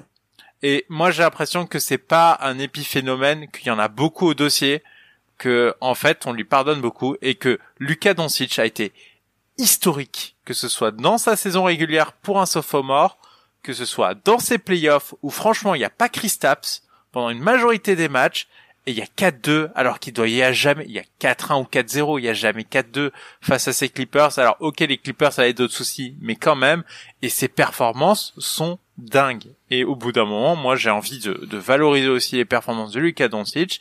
Et oui, moi, je pars dans une campagne de playoff, je préfère avoir Luka Doncic que James Harden sur le terrain et j'assume. Alors, c'était censé être les deux minutes pour convaincre Dalan. Je vais te les donner, mais je vais un peu te changer l'intitulé. Euh, tout simplement, est-ce deux minutes pour me convaincre que c'est pas de la projection à ce stade de Ouais, mettre pas. Luka Doncic devant James Harden? Eh ben, je peux, t'as, tu, tu me connais très bien, de toute façon. Donc, euh, en vrai, t'as, a posteriori, je regrette un peu d'avoir mis Luka Doncic devant James Harden. Ap- Après avoir réfléchi, après avoir, mais, mais t'inquiète, je, suis- je suis avec mes deux rookies et je suis là. Je prends soin de mes deux rookies. Ah, ils sont sophomores maintenant. Attention. Oui, c'est vrai, de mes deux sophomores qu'on de- qu'on a drafté et, et je les couvre. Donc euh, si il faut envoyer des tomates, ça sera sur moi. C'est pas grave. Mais euh, je pense que ma c'est peut-être une euh, plusieurs choses qui se culminent et qui n'ont pas forcément de rapport entre elles en fait. C'est-à-dire euh, James Harden qui des a des, des, des quelques campagnes de playoffs décevantes qui, qui commencent un petit peu à s'accumuler. Luka Doncic, la dernière image qu'on a de Luka Doncic, en vrai, c'est pas le, match 6, c'est le buzzer du match 4. Le step back, C'est- le step back. Voilà, c'est Luka Doncic qui, sans une cheville, il balance un triple double avec 40 points de moyenne euh, Ouais. contre les Clippers. Mm. Luka Doncic qui est, euh, Tom aimait beaucoup le rappeler, était à la base de, si on regarde un petit peu quelques outils de statistiques avancées, à, à la baguette, et le seul initiateur offensif de la meilleure attaque de tous les temps. Une, de Bah, du meilleur offensive rating de tous les temps, ouais. En saison régulière. Voilà. Voit c'est en saison régulière. Alors, aidé par des mecs incandescents à la 7 Curry, Trey Burke, aidé par Rick Carlisle, complètement, Rick Carlisle qui a relancé Trey Burke dans une série de playoffs. Voilà. Cette phrase, déjà, je l'enlève. euh, Tim Hardaway Jr. et compagnie, Christophe Maxi Kleber, tout est construit pour que ça fonctionne bien et tout ça. Mais franchement, il est déjà à un niveau où voilà, c'est l'initiateur offensif d'une équipe qui alors ils ont les deux ont les peut-être les mêmes problèmes hein. les deux sont pas des défenseurs élites défenseurs très engagés. Euh, les deux sont un petit peu des fois des pourcentages au tir à trois points un petit peu euh, décevants mais en fait faut regarder les shoots qu'ils prennent. C'est du pull-up c'est du des, des shoots très compliqués c'est pas du catch and shoot. Donc moi je pense que James Harden est aujourd'hui un meilleur joueur que que que mais franchement rien que en fait rien que parce que c'est un peu dans la même cour et je donne l'avantage à Luca. Ilias, ton avis là-dessus? Encore une fois, je donne la parole à un camp avant de la donner à l'autre. Euh, bah en fait. Euh... Ah non, je me trompe parce que t'as Arden devant Doncic, donc je donne la parole à la défense. Ouais, j'ai encore un peu Arden devant Doncic parce que déjà moi, enfin une des raretés de, de mon de mon classement et c'est c'est ce qui vient aussi quand même souligner le côté exceptionnel de Doncic, c'est que euh, moi je m'accordais à minima, tu vois, euh, un échantillon de 3 à 4 à, à 5 saisons pour pouvoir intégrer un joueur dans mon top 20. La seule exception que j'ai dans ce classement, c'est Luka Doncic. Le mec est, immédiatement propulsé dans mon top 8 alors qu'il est qu'en année 2 euh, d'existence NBA, ce que je trouve absolument fou. Sa première saison était déjà exceptionnelle, alors que la deuxième, là, on est, on, commence à rentrer dans, des bases qui sont quasiment all-time. et si on commence à se projeter quand même, on va dire sur la suite, si les blessures le laissent tranquille, que les choses, on va dire, s'embriquent bien autour de lui et qu'il arrive à glaner quelques bagues, on a potentiellement un joueur qui pourrait euh, intégrer le top 10, euh, euh, non pas du DH20, mais carrément le, le, top 10 all-time. C'est-à-dire que le mec, il pourrait, il pourrait voilà aller se, se, se s'immiscer entre des joueurs comme Shaq, Duncan, Kobe, enfin ce, ce, ce, type de joueur. En tout cas, il en a le potentiel et on va dire que son, son début de carrière laisse entrevoir quelque chose dans le genre. Mais quand même, euh, et euh, j'ai pas souvent été tendre avec James Harden. Je pense que quand même actuellement, euh, James Harden a encore, on va dire, le, le, le bénéfice du doute et on va voilà, on va quand même lui accorder un, petit avantage parce que c'est un joueur qui a quand même été MVP. qui n'est pas non plus, on va dire, le dernier venu qui, qui est capable de performances assez incroyables, mais je, vous cache pas quand même que ça a été un, un de mes choix euh, très très complexes euh, dans, dans, dans mon classement et que euh, j'ai failli mettre Luca devant. Mais euh, voilà je lui laisse encore ce, ce petit bénéfice du, du, doute à James Harden. Mais on va dire que aussi sûr qu'il a actuellement un léger avantage sur euh, Luka Doncic euh, à, à, peu de choses près, c'est-à-dire que si Harden était amené à me refaire encore euh, une campagne de playoff où il disparaît, où il n'assume pas et euh, on va dire qu'il a des chiffres en deçà de, euh, de, de, de, ceux qu'il produit en, saison régulière. Là, c'est quasiment sa, sa, sa, place dans le top 10 qui serait remis en cause avec les critères qui sont les miens. On va euh, d'ailleurs juste pour préciser, c'est vrai que ça se joue à rien du tout. Doncic est devant quand on regroupe les classements, mais ça se joue vraiment à rien. on n'a pas entendu Adrien et Tom sur le sujet. Je vais commencer par toi, Adrien. Tu fais partie de de la team Doncic devant Harden. D'ailleurs, Doncic même devant Anthony Davis dans le classement d'Adrien. Et eh oui. Je tiens à le noter. Euh, tu es, bah, tu es celui qui met euh, Doncic le plus haut. Comment on défend ça? Euh, Oui, je suis un peu le conducteur du, du train de la hype Doncic. Euh, je l'avais un peu évoqué dans quand, quand je parlais de Janis. En fait, euh, par rapport d'abord à ce qu'on disait sur James Harden, bon, maintenant les auditeurs le savent, surtout ceux qui ont écouté euh, notre notre classement de la décennie. voilà, exactement. Je suis pas le plus grand fan de James Harden, mais euh, je lui reconnais tout ce qui a été dit euh, et ses qualités. Le truc, c'est que dans la logique de ce classement, moi, je partais sur où est-ce que pouvait m'emmener un joueur si je maximisais mon effectif autour de lui, grosso modo. James Harden, la logique, elle a été essayée de différentes manières, mais elle a été essayée. Alors, effectivement, il passe à rien, il passe à un match statistique improbable euh, d'aller peut-être au bout et d'un titre NBA. Mais le fait est que ça a été fait et que ça n'a pas marché, que cette année ça n'a encore pas marché et qu'il a, euh, comme vous l'avez dit, des absences qui sont euh, quand même à lui imputer. Là où Luka Doncic va profiter en gros du petit échantillon finalement, puisque pour l'instant je n'ai rien à reprocher à Luka Doncic. C'est-à-dire que même par rapport à la hype que j'avais, il a été supérieur sur ses playoffs. Quand il y a la blessure de Chris Tapps, on se dit bon, c'est voilà, c'est fini, c'en est fini de Dallas. Surtout face aux Clippers, on évoquait euh, la fatigue de devoir euh, attaquer sur Paul George, sur Kawhi, euh, sur cet effectif des Clippers qui pouvait lui emmener du monde. Le gars a surnagé, a survolé, notamment le match qui finit par un buzzer beater, mais on l'a toujours senti dans un certain contrôle du match, et c'est un contrôle que je n'ai pas vu depuis LeBron James. Ce sentiment de, de maîtrise de, du, du, tempo du match, je n'ai pas vu ce type de contrôle-là, ce type-là, je ne passe pas sur le même plan quand même, je suis pas fou, mais ce type de contrôle-là, je l'ai pas vu depuis LeBron James, et c'est pour ça que moi, Luka Doncic est tout seul dans son tiers chez moi. C'est parce que, en fait, j'étais déjà hypé, et plus ça va, plus le gars dépasse mes attentes, et donc j'arrive, j'arrive même plus à savoir où je dois euh, euh, mettre la limite, la, la, barre, comme le disait Ilias, sur où est-ce qu'il peut aller, euh, où est-ce qu'il va être encore l'année prochaine. curseur, il est pété, quoi. Voilà, mon curseur il vibre dans tous les sens. C'est un compteur GGN qui, qui sait plus quoi faire.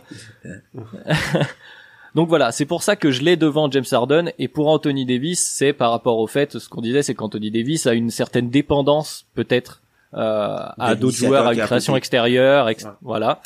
Et là où euh, j'ai l'impression que Luka Doncic, pour l'instant, même si vous l'avez bien dit, il faut le rappeler, ça met au crédit de Carlisle et des mecs à côté. On a un peu sous-estimé cet effectif de Dallas. Il y a eu des très très bons passages, même s'il y en a des improbables. Euh, évidemment dans ces playoffs mais euh, mais voilà j'ai l'impression que Luka Doncic à lui tout seul est déjà un gars autour duquel tu peux placer bah voilà une, une équipe all-time offensivement et qui peut faire des vraies performances en playoff. En gros, je n'ai encore rien à ne reprocher à Luka Doncic, donc euh, bah, j'attends qu'il me fasse peut-être mentir. J'espère pas, pas, pour lui. J'allais dire la même chose, même pas la ouais, défense. La défense, ouais, la défense. Si, d'une certaine façon, mais ce, qu'il apporte euh, en attaque justement, ça rejoint ce que tu disais Ben sur les pivots. C'est pas un pivot, euh, donc du coup, on leur passe beaucoup plus de choses, notamment aux créateurs extérieurs, parce que c'est le cas pour Stephen Curry. On peut en parler donc sur James Harden, évidemment. on peut en parler sur Kyrie Irving. voilà. Euh, effectivement, on leur demande peut-être un, un, un, peu moins de ce côté-là. Et ce qu'il apporte, enfin quand même, avoir le meilleur offensive rating de l'histoire. Je sais bien qu'on est en 2020, que le rythme est pas le même, mais c'est quand même, c'est quand même une folie d'être. De, de, toute façon, faut qu'on se mette d'accord sur un point. n'importe quoi. faut qu'on faut qu'on se mette d'accord sur un point, c'est-à-dire que Doncic ne pourrait pas poser les chiffres euh, que sont les siens, que ce soit en saison régulière ou pendant les playoffs, s'il était amené à se donner autant en attaque qu'en défense. C'est, en tout cas pour moi, enfin pour moi, ça me paraît très surhumain. Euh, ce serait rentré dans la catégorie, euh, tu sais, un petit peu du LeBron euh, 2012-2013 quoi. Le mec aussi fort des deux côtés du terrain en produisant des chiffres. La machine voilà, de, de, en fait, euh, faudrait que, que son physique soit à la hauteur de sa performance. Et là, euh, bah, en fait, ça en ferait un surhomme. Et euh, dans le passé récent qui est bah, il serait top 1 ou top 2. Hein. Ouais, voilà, c'est-à-dire que hein. dans, dans ce que l'on a nous comme échantillon d'observation ces dernières années et même dans l'histoire, il y a, y a que LeBron, on va dire, qui dépasse, on va dire, le, le, le côté un peu Iron Man, quoi. KD d'une certaine façon aussi. KD se blesse, par exemple. KD se blesse, alors que euh, tu vois, par exemple, LeBron ne se blesse pas. C'est en ça, euh, il y a aussi euh, ce, ce, cet aspect-là. Tom, tu es dans le camp, celui des gens qui mettent Harden toujours devant Doncic. Comment t'expliques ça? Alors moi en fait la, la façon dont j'ai raisonné, je trouve en fait on parle de Harden et de la maximisation du coup d'Harden. Je trouve que tu vois Doncic, lui il joue en five out, c'est-à-dire que les quatre joueurs qui sont à côté de lui T'as personne dans la raquette.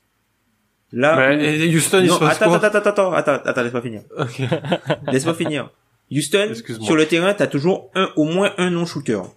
Là où, t'as toujours, ah, Westbrook. Westbrook, Westbrook t'as toujours au moins un non-shooter. Donc t'as un non-shooter dans ton top 20. Oui, oui, oui. mais, je, mais, je l'admets, mais je l'admets, je l'assume. D'accord, d'accord. Et là où, où Luka Doncic, il joue, les mecs jouent en five out, t'as, t'as, t'as, t'as pas de non-shooter. Donc du coup, pour la production statistique et pour un joueur de, du QI offensif de Luka Doncic, je trouve que il est plus maximisé de ce côté-là. Là où encore je garde, euh, je donne un, léger avantage euh, à James Harden, c'est qu'en fait James Harden, j'ai l'impression en fait que son, jeu, son jeu est beaucoup trop stéréotypé aujourd'hui, et je pense que c'est un joueur qui est beaucoup plus fort qu'il ne le montre, parce qu'en fait il est trop dans le stéréotype, et il est trop, pour moi, hein, il est trop dans la création de séparation à reculons. Il va, je, je, sais pas comment. Euh, euh, la mouvance step back. Voilà, il est trop dans parce que ce sont des shoots hyper difficiles. Tu vas pas, tu vas pas, euh, surtout dans, dans sur les défenses en playoff, tu vas pas arriver avec ce, ce et, et, tu vas pas arriver à, à, construire une attaque, une bonne attaque avec ça, sachant que James Harden c'est un joueur qui a déjà montré, il peut jouer sans ballon, il joue avec la même, mais là, il est vraiment dans, il est trop, je trouve que l'héliocentrisme est allé trop loin. Est-ce que ça date pas un peu ça aussi, Tom Le jeu sans ballon, etc. Hmm. Mais il peut le faire, il peut le faire. Le truc, il Tu l'as vu faire quand la dernière fois? Face aux Warriors quand il y avait Chris Paul. Ok. Face aux Warriors quand il y avait Ah, Chris Paul, il, joue, Chris il sortait sans ballon. Voilà. Enfin, je trouve que voilà, James Harden, il y a, il y a. Alors oui, je pense que le, la, la vague, si tu prends une vague par exemple, là où t'as euh, euh, euh, James Harden qui est plus en train de redescendre et t'as Luka Doncic qui est en train de monter, mais je trouve que pour l'instant, Harden il est encore un petit peu au-dessus, je pense. Il est encore un petit peu au-dessus. Parce que c'est un excellent, c'est un excellent joueur de pick and roll, mais il a, il a pas de pick de, de partenaire pour jouer le pick and roll, Harden. Pas, c'est pas PJ Tucker qui va catcher des lobes. et puis, je suis assez d'accord sur Tom parce que on est d'accord pour dire que, enfin, Arden s'est souvent fait moquer pour sa défense, il est un petit peu meilleur, mais je trouve que là où je rejoins. Ilias, il pourrait, Doncic ne peut pas à l'heure actuelle produire, euh, enfin, offensivement, défensivement en saison régulière, mais encore une fois, on a, on est beaucoup à avoir dit que l'argument c'était les playoffs.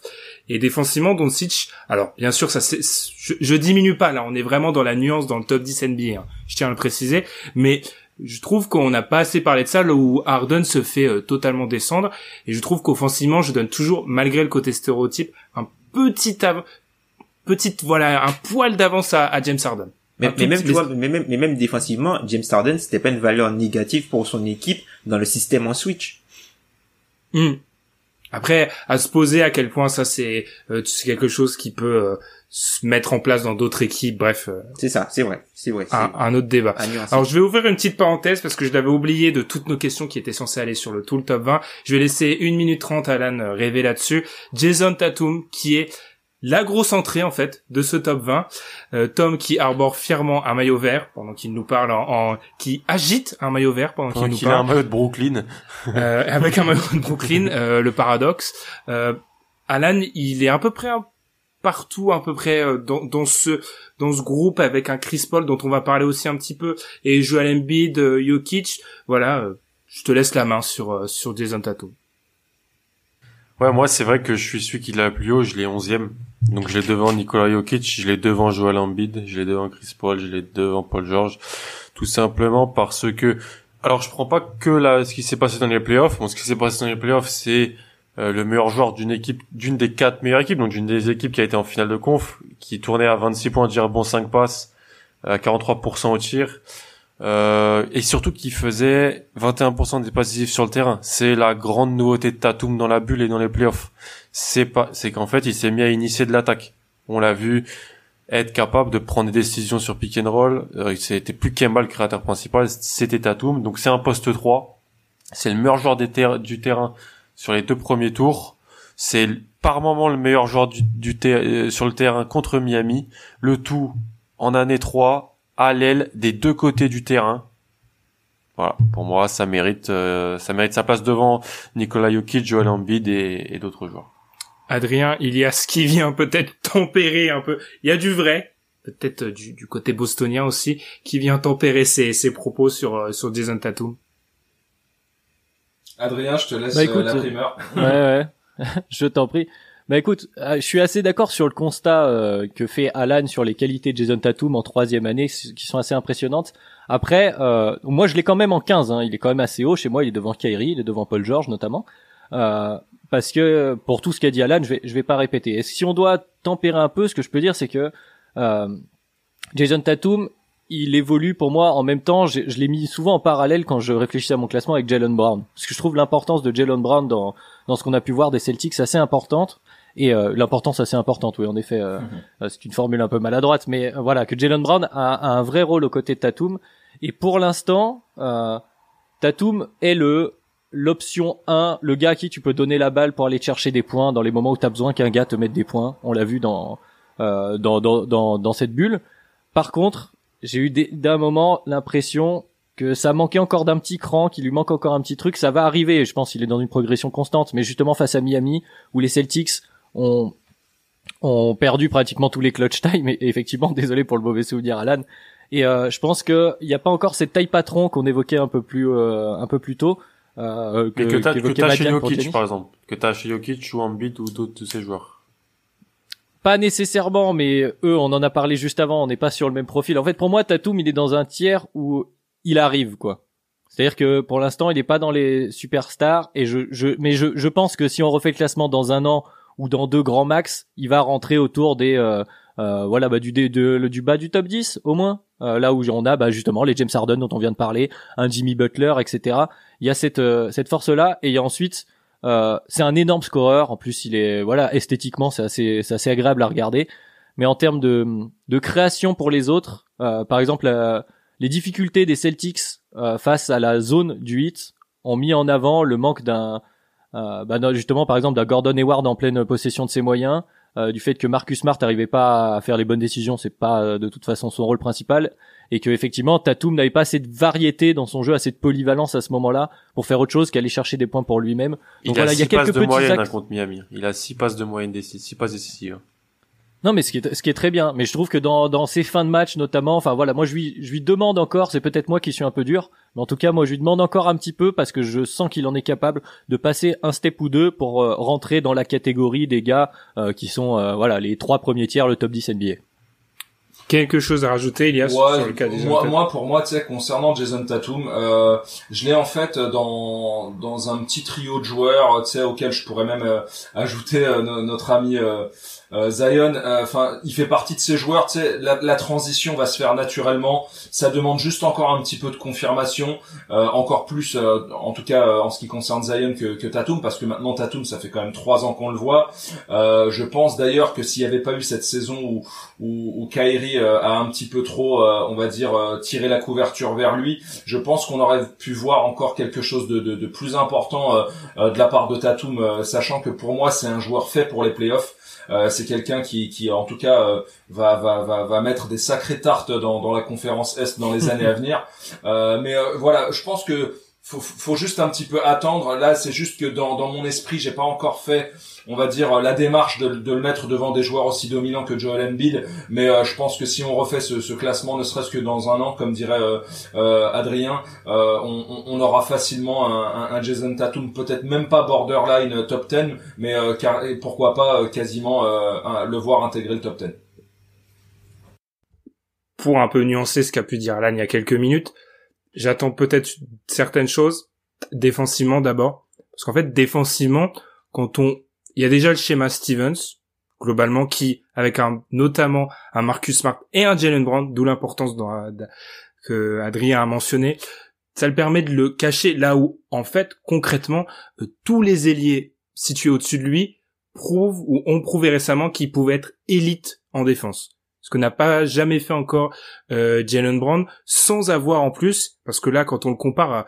Moi, j'ai essayé de me poser la question, pourquoi je l'avais...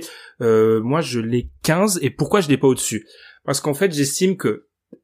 Je pense, je rejoins un peu globalement ce que vous avez dit, il lui manque encore quelques petits détails, parce que là, on est sur le, le haut de la NBA, ça joue à rien défensivement parce que c'est l'aile c'est un poste où défensivement faut faire plus et aussi peut-être à la création parce que quand t'es pas un pivot, en fait, maintenant, NBA en 2020, on attend de la création.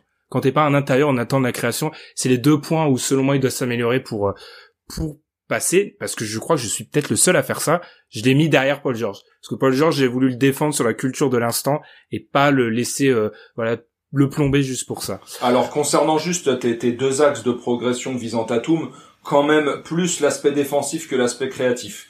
Euh, parce que, euh, on, va dire que on le limite à sa création, alors qu'il y a quand même Kemba Walker à côté de lui. Euh, je pense que s'il avait encore plus le ballon dans les mains, il aurait cette capacité à pouvoir un peu plus créer qu'il ne le fait déjà. Euh, comme le disait Alan, il a, il a quand même tour, il est au-delà des 5 assists en playoff et au-delà des, des, 6 passes pendant, pendant la série euh, face à Miami. C'est, c'est, quand même des standards relativement corrects. Après, le système de Miami t'invite à faire des passes. C'est pas faux. Oui, Adrien. J'ai vu Adrien qui voulait réagir. Non, non, non, non, je suis, d'accord avec tout ça, j'ai rien à rajouter. Eh ben, on va finir parce que les gens vont se dire, ils nous font un top 20, ils nous font un top 20, ils nous parlent de Jamal Murray, de Donovan Mitchell, de Carl Anthony Towns, de Giannis, d'Anthony Davis, mais nous, on est là pour le numéro 1. Alors c'est les Browns à l'unanimité, c'est pas très marrant, on va vous avouer. La seule question qui se pose, c'est est-ce que les Browns est dans un groupe à lui tout seul. Alors, on va être honnête avec vous, on a perdu quelques soldats en route, donc on n'est plus que quatre pour répondre à cette question.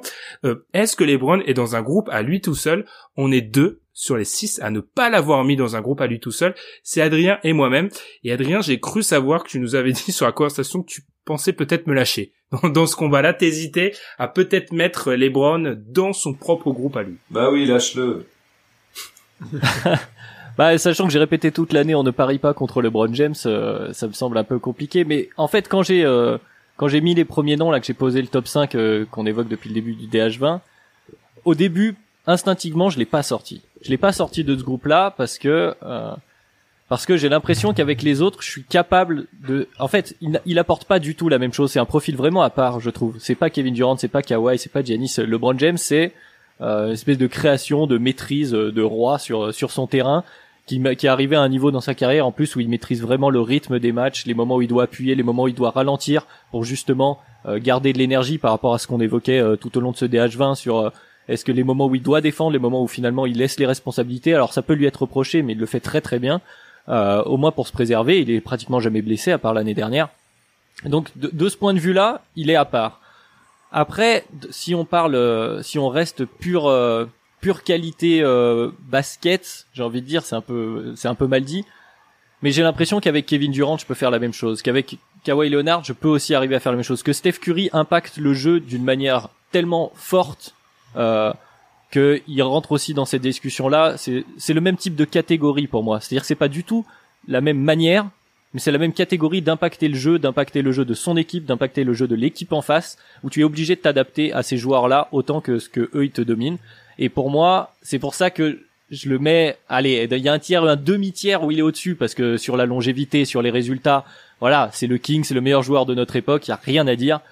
Donc il a peut-être un demi-tiers au-dessus, mais les autres sont d'une autre façon pas très très loin. Ilias, je t'ai vu doliner. J'espère que ton coup va bien. Je t'ai vu, je t'ai vu faire beaucoup de noms. Euh, pourquoi? Parce que tu fais partie de la majorité du coup qui met LeBron dans son propre groupe euh, en haut du classement. Bah, ça me semble logique, euh, encore plus au sortir euh, de, de, de, de, cette finale NBA où à nouveau euh, il est champion, à nouveau il est MVP des finales et le tout sous un troisième maillot. LeBron en fait, contrairement aux autres joueurs qui sont derrière lui, non pas dans le top 10 mais dans le top 5, c'est un joueur en fait qui maintenant fait face à l'histoire euh, tous les joueurs qui sont derrière lui, ils ne cherchent pas uniquement à voilà euh, soit glaner une première bague, soit euh, multiplier les titres. Ils, cherchent juste à, à, prendre son trône en fait. Et je pense que la symbolique de l'histoire, au-delà de tout ce qui est chiffres, au-delà de tout ce qu'on peut observer sur le terrain, elle est, elle est, elle est beaucoup trop forte en fait pour mettre LeBron avec ses autres joueurs. Là, on a affaire tout simplement euh, à, au, on, va dire, au, gratin, non pas de, de, de, la NBA, mais au gratin de, de, de, l'histoire, tout simplement. On parle tout simplement du, du mec qui peut regarder plus ou moins Jordan les yeux dans les yeux. Donc euh, moi, personnellement, après, si on doit s'en, s'en référer à notre classement, euh, on, parlait tout à l'heure d'échantillons de, de, de 3 à 5 années pour pouvoir justement... euh, euh, on va dire impacter notre notre classement et LeBron James c'est par excellence le joueur de playoff. C'est-à-dire que pour pouvoir faire face à une contre-perf de LeBron James, les amis, il faut revenir dix ans en arrière et la, et la série face à Dallas. Tous les joueurs qu'on a derrière lui, en termes de contre-performance, tous les joueurs qu'on a derrière lui ont contre-performé. Que ce soit Kevin Durant quand il était mené, quand il menait 3-1 face aux Warriors, que ce soit Stephen Curry quand il menait 3-1 face à ce même LeBron, que ce soit Kawhi dans les derniers playoffs où il a où, il a mis zéro point euh, en compagnie de son euh, de son acolyte Paul George dans le dernier match euh, dans le game 7 décisif face aux Nuggets et Giannis qu'on a vu et qu'on a pu observer face face à Toronto l'année dernière et face à Miami cette année. Donc pour moi, enfin c'est c'est le joueur qui non seulement coche toutes les cases, mais qui en plus en invente d'autres euh, qui sont inaccessibles à tous ceux qui sont derrière lui. Donc euh, voilà, enfin tout ça l'un dans l'autre. Enfin, voilà, hein. LeBron il est tout seul. Euh, enfin vous, les mecs derrière peuvent faire ce qu'ils veulent, mais pour l'instant il est intouchable.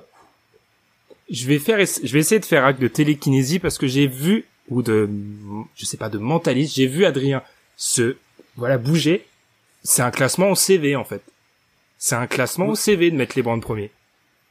Ah, C'est ce que j'allais dire, c'est que sur l'histoire, sur l'histoire, il y a pas photo sur la place dans l'histoire, sur euh, là où va LeBron, évidemment, il est dans une autre stratosphère, ça, il y a rien à dire. Le, le truc, c'est que si on prend le classement, euh, euh, je veux dire, du point de vue littéral de les meilleurs joueurs, c'est-à-dire que là, instant T, on joue basket, qui est le meilleur joueur, c'est là où peut-être je le place peu, pas autant au-delà des autres. Mais effectivement, si, si on si on parle histoire et on parle euh, achievement et CV comme tu dis Ben, effectivement, bah évidemment, LeBron James il court il court euh, dans la, il court à côté de Michael Jordan. Les autres, euh, ouais, KD et Curry euh, se- vont essayer de jouer une course un peu pas trop trop loin, mais les mais il y a encore du boulot quoi. J'ai juste une question. Et là, ça- par contre, c'est c'est très actuel. Quel autre joueur que ce type, j'en ai marre de, de, de le mentionner tellement on en parle, mais quel, quel autre joueur actuel te permet de te garantir une finale NBA Alors, ce que je veux dire par rapport à ça, c'est Kevin Durant. Et non on peut mettre, l- on peut l'argument Durant. Et moi, ce qui me frustre dans cette discussion, avant de donner la parole à Alan, je regardais euh, Djokovic Nadal, donc probablement le premier match de tennis que je regardais en 10 ans.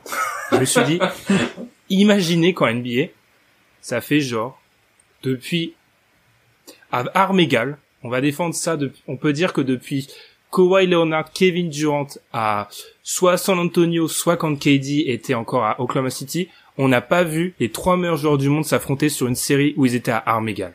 Ce qui fait que pour moi, il y a une espèce de, il y a espèce de vide en fait où je je considère LeBron au-dessus, mais je peux pas le mettre dans le tir au-dessus parce que j'ai pas les données où récemment euh, il y a eu un face à face parce que je trouve que là on rentre dans une catégorie où le face à face devient même intéressant et j'ai pas ça en fait. Et sachant qu'en plus moi je je veux pas je note pas sur ce que LeBron a fait il y a cinq ans, bah je le mets dans la même catégorie. C'est tu tu t'es en train de me, de me convaincre. L'argument est l'argument est bon de dire que bah, quand LeBron a joué KD dernièrement, LeBron ne pouvait pas gagner et KD devait gagner en fait. KD aurait dû gagner. Kawhi et LeBron, ça fait longtemps, ils se sont jamais vraiment joués euh, à, à niveau de superstar. Depuis que Kawhi est ce Kawhi, ouais, voilà, on les a ouais. jamais vus. Ils se sont joués en saison régulière. Bon, euh, cette année, on a vu ce que c'était. Et, et Kawhi et KD, ils se sont joués avec les Spurs, Spurs en 2016, Spurs, euh, euh, Spurs OKC. Mais depuis, ils, ils se sont joués en finale NBA, mais KD s'est blessé. Donc, on n'a pas eu ces affrontements triangulaires, comme tu le dis. Et donc, je, je, je rejoins ce que tu dis. Je pense qu'on aurait fait ce classement il y a un an.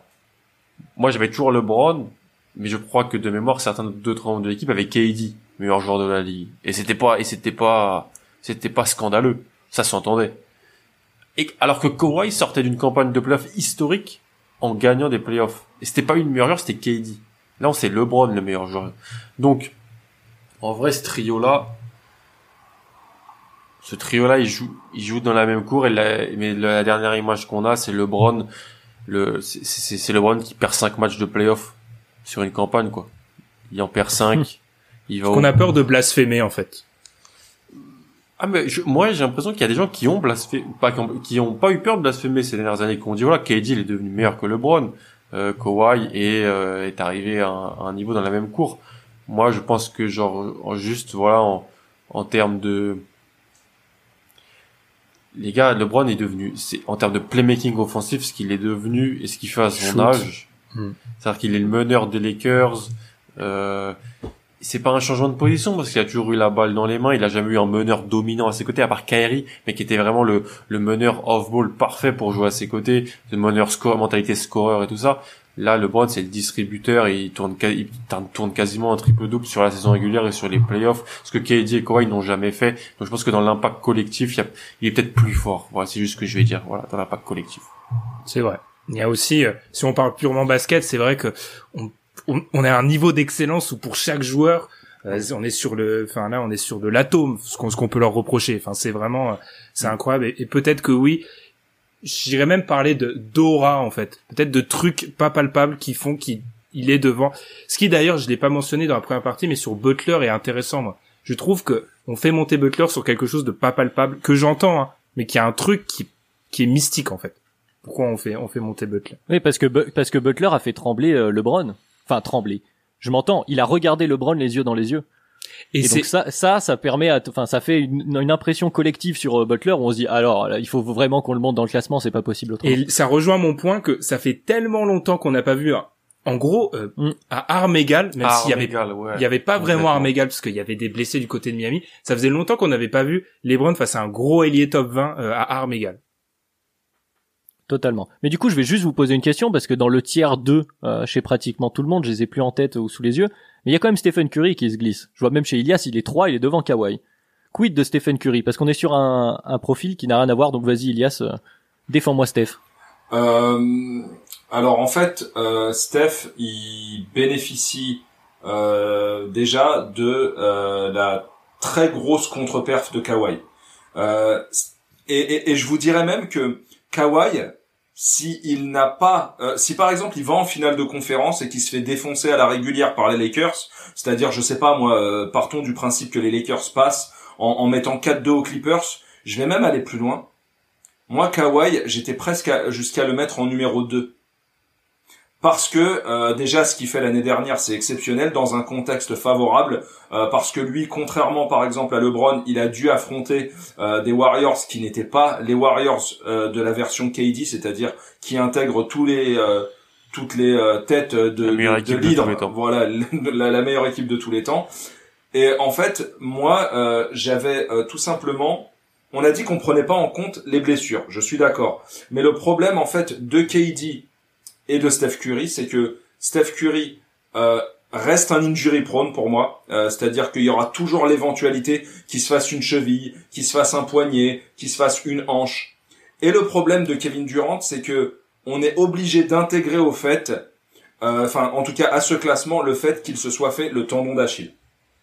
Et on sait que historiquement, très peu de joueurs sont revenus à un niveau, on va dire, euh, équivalent à celui qu'ils avaient auparavant, euh, donc euh, d'avant blessure, après leur retour de blessure. Donc, est-ce que un Kevin Durant, moi c'est la question que je vais vous poser, est-ce que un Kevin Durant à 80% est supérieur à un Kawhi Leonard en pleine possession de ses moyens ou un Steph Curry en pleine possession de ses moyens? Du coup, je m'excuse, euh, Adrien. Du coup, je réponds à ta question par une autre question. Mais est-ce que vous arrivez euh, euh, à envisager euh, une, une question comme celle-ci?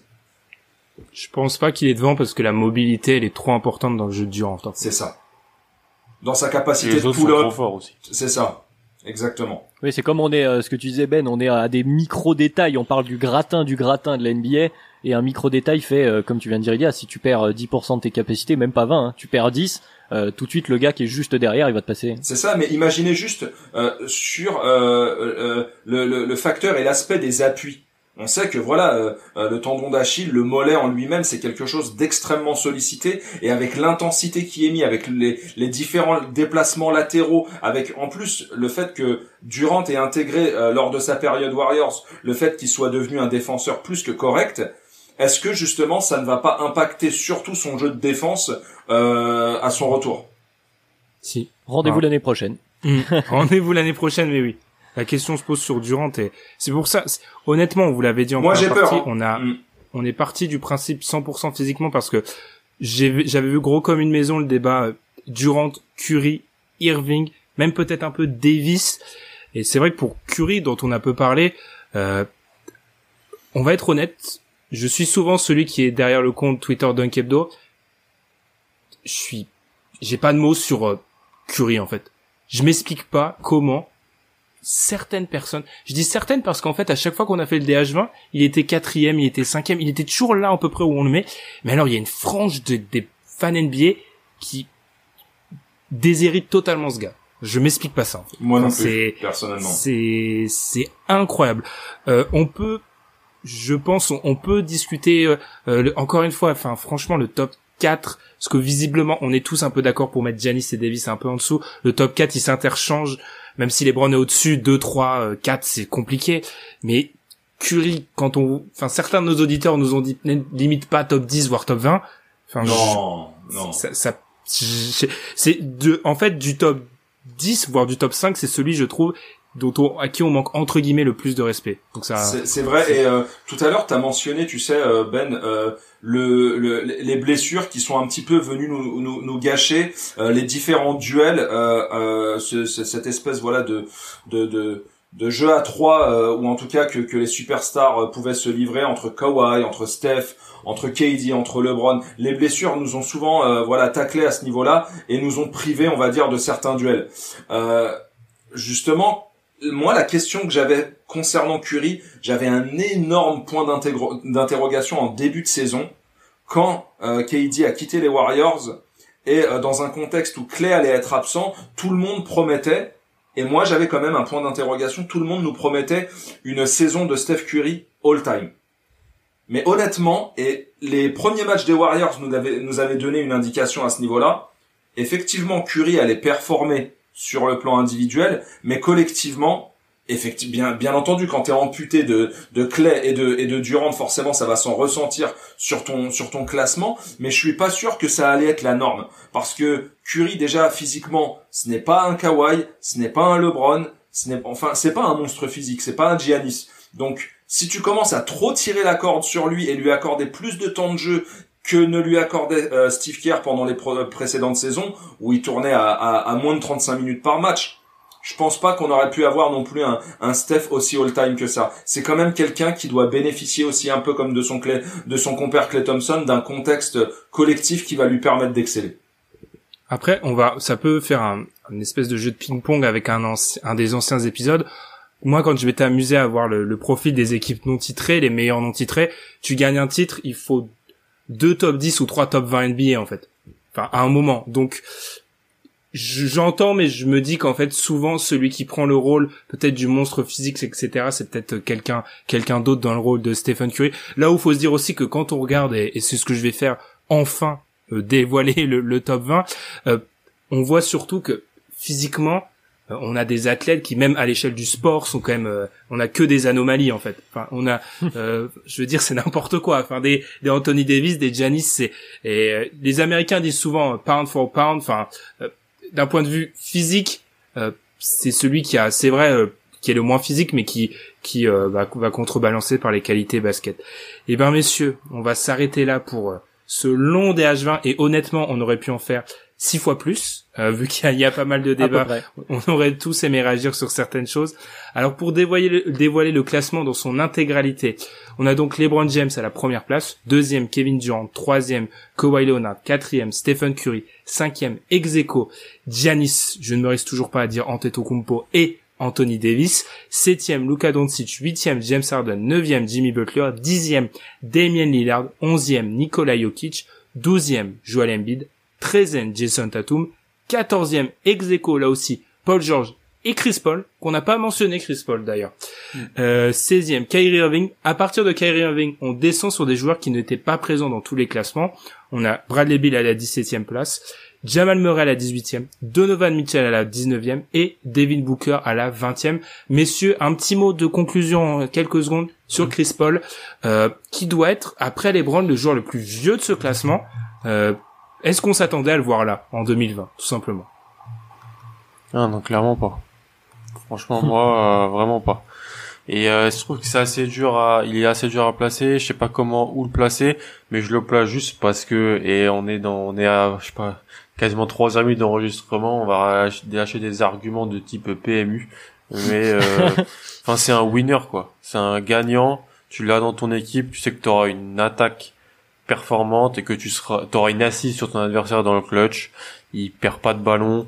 Il est, il est, il est, il excelle pas en attaque au tir, il mais il excelle dans sa vision du jeu, il perd pas de ballon, il est bon sur ce qu'il sait faire, il met en avant ses coéquipiers, euh, il te pénalisera pas, c'est, c'est l'adversaire qui devra le battre, il te fera pas de, d'énormes contre-performances, j'ai l'impression, et donc voilà, pour ça, je, je me dis que, et parce qu'il sort d'une saison où, voilà, il était, il a, il a, il a amené au KC qu'on tout le monde attendait ou peut-être demandait un tanking à une équipe qui a pu se battre pour avoir l'avantage de terrain à l'ouest, du terrain à l'ouest. Donc voilà, il, mais alors qu'il il a pas les statistiques mirobolantes. Je pense qu'il doit y avoir 15 guards qui ont des meilleures têtes statistiques brutes que lui. Sauf qu'en fait, il faut aller plus loin avec Chris Paul. Il faut regarder l'impact qu'il a dans le collectif et le, ce qu'il fait, faire ce qu'il fait à son âge, s'être relancé comme ça et être devenu là, c'est plus Bradley Bill, hein, la trade target de toutes les équipes euh, pendant l'espèce d'intersaison qu'on va avoir un peu bizarre là. Ça a l'air d'être Chris Paul, euh, qui pourrait être qui est un peu le,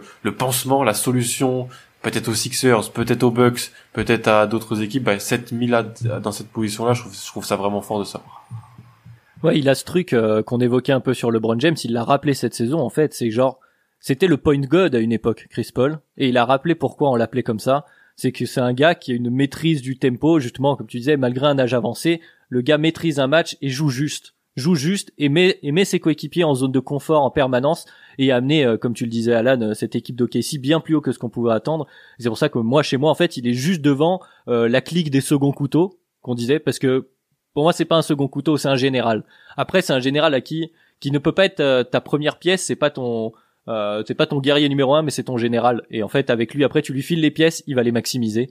Et rien que ça, ça mérite, euh, ça mérite une place. Et c'est l'avoir sous côté dans le DH20, d'avoir dit ah ok si peut-être sera peut-être tu vois, c'est l'avoir sera mauvais, peut-être tankera. Je pense que c'est d'avoir sous côté le joueur qui est décrit Chris Paul. C'est vrai. Moi, c'est assez paradoxal parce que Chris Paul, en fait, il fait tout simplement partie de mes joueurs préférés. Et euh, bah justement, ce qui est paradoxal, c'est que je l'ai même pas dans mon dans mon dans mon DH20 parce que pour moi, il est dans un espèce de classement un peu parallèle. Euh, C'est-à-dire, euh, c'est quelqu'un de, de, de, tellement fort, mais on est euh, dans, dans, dans un sport tellement chiffré, tellement euh, statistifié. je ne sais pas si ce terme existe, mais en tout cas, c'est quelqu'un qui pose pas les chiffres que posent d'autres. Mais en tout cas, c'est quelqu'un que je veux tous les jours pour pouvoir driver mon équipe. Euh, Chris Paul, c'est en fait le genre de joueur qui va te faire euh, euh, passer un, un, un, coach lambda pour un excellent coach, tout simplement parce que c'est peut-être avec LeBron James le joueur qui est, est le meilleur relais pour n'importe quel coach sur un terrain. c'est quelqu'un qui, qui peut gérer tout de, de A à Z et voilà. Enfin, c'est un, un général fantastique et en tout cas l'équipe qui mettra la main dessus va faire une, une sacrée affaire et je suis très content aussi un petit peu de ce revirement parce que euh, euh ces, ces, ces, dernières années, je pense qu'il a été euh, assez injustement critiqué. Euh, c'est son contrat. Voilà, il y a, y a, effectivement son contrat qui vient peser dans la balance. Mais quand tu commences à faire le bilan et quand tu commences à te t'intéresser uniquement au basket et au QI basket de ce joueur, bah là on est tout simplement dans l'élite et pas que actuel, mais dans l'élite all time. Eh ben, c'est là-dessus qu'on va conclure ce rien à rajouter sur Chris Paul. Enfin, je pense que tout a été résumé. C'est là-dessus qu'on va finir ce DH20 éreintant, frustrant, un peu tout, un, beaucoup d'émotions mêlées quand même. Hein. Euh, n'hésitez pas, comme on vous le dit d'habitude, à réagir avec les personnes intéressées aussi avec le compte du site at Dunkebdo. Moi, je dois remercier à peu près tout le monde. Hein. Je dois remercier Adrien, Alan, Ilias qui sont encore là, Tom et Madiane qui ont dû nous quitter pour cette euh, vous l'avez compris, hein, les plus malins l'auront compris, tout a été enregistré d'une traite et c'est un peu difficile d'être cohérent des fois sur des argumentations si nuancées au bout de, au bout de quoi, de 4 heures d'enregistrement presque. Donc on va conclure là-dessus euh, cette édition du DH20. On se retrouvera probablement euh, l'année prochaine avec le DH20, pas avec le podcast, pour discuter de ce qui a pu évoluer. Euh, j'ai quand même l'association personnellement que il y a un petit aspect, je sais pas top 5 qui ne bougera pas. C'est-à-dire que j'ai l'impression qu'il y a aussi il y a un aspect euh, longueur qu'on Attention à Luca. Hmm. Ah, attention Luca. Peut-être, on verra mais j'ai l'impression qu'il y a des fois on a des biais, des blocages mentaux à faire rentrer peut-être nous tous à faire évoluer certaines personnes. En tout cas, comme d'habitude, on vous invite à nous suivre sur les plateformes de podcast, à nous noter sur Apple Podcast, à nous suivre sur Twitter. Nous, on se retrouve la semaine prochaine et on va parler de personnes qui vont peut-être intégrer un jour on l'espère pour eux, malgré la qualité peut-être douteuse de ce... Je, je, Alan, je répète juste ce que disent les analyses draft, hein, parce que je n'ai absolument aucune expertise à ce niveau-là. On va se retrouver pour parler un peu de draft. Donc messieurs, je vous souhaite une bonne semaine à vous tous, une bonne semaine à vous les auditeurs. Nous, on va un peu se reposer. On ferme la parenthèse des H20 et on se retrouve pour parler de draft. Très bonne semaine à vous et à plus. Ciao. Merci Ben. Salut. Ciao.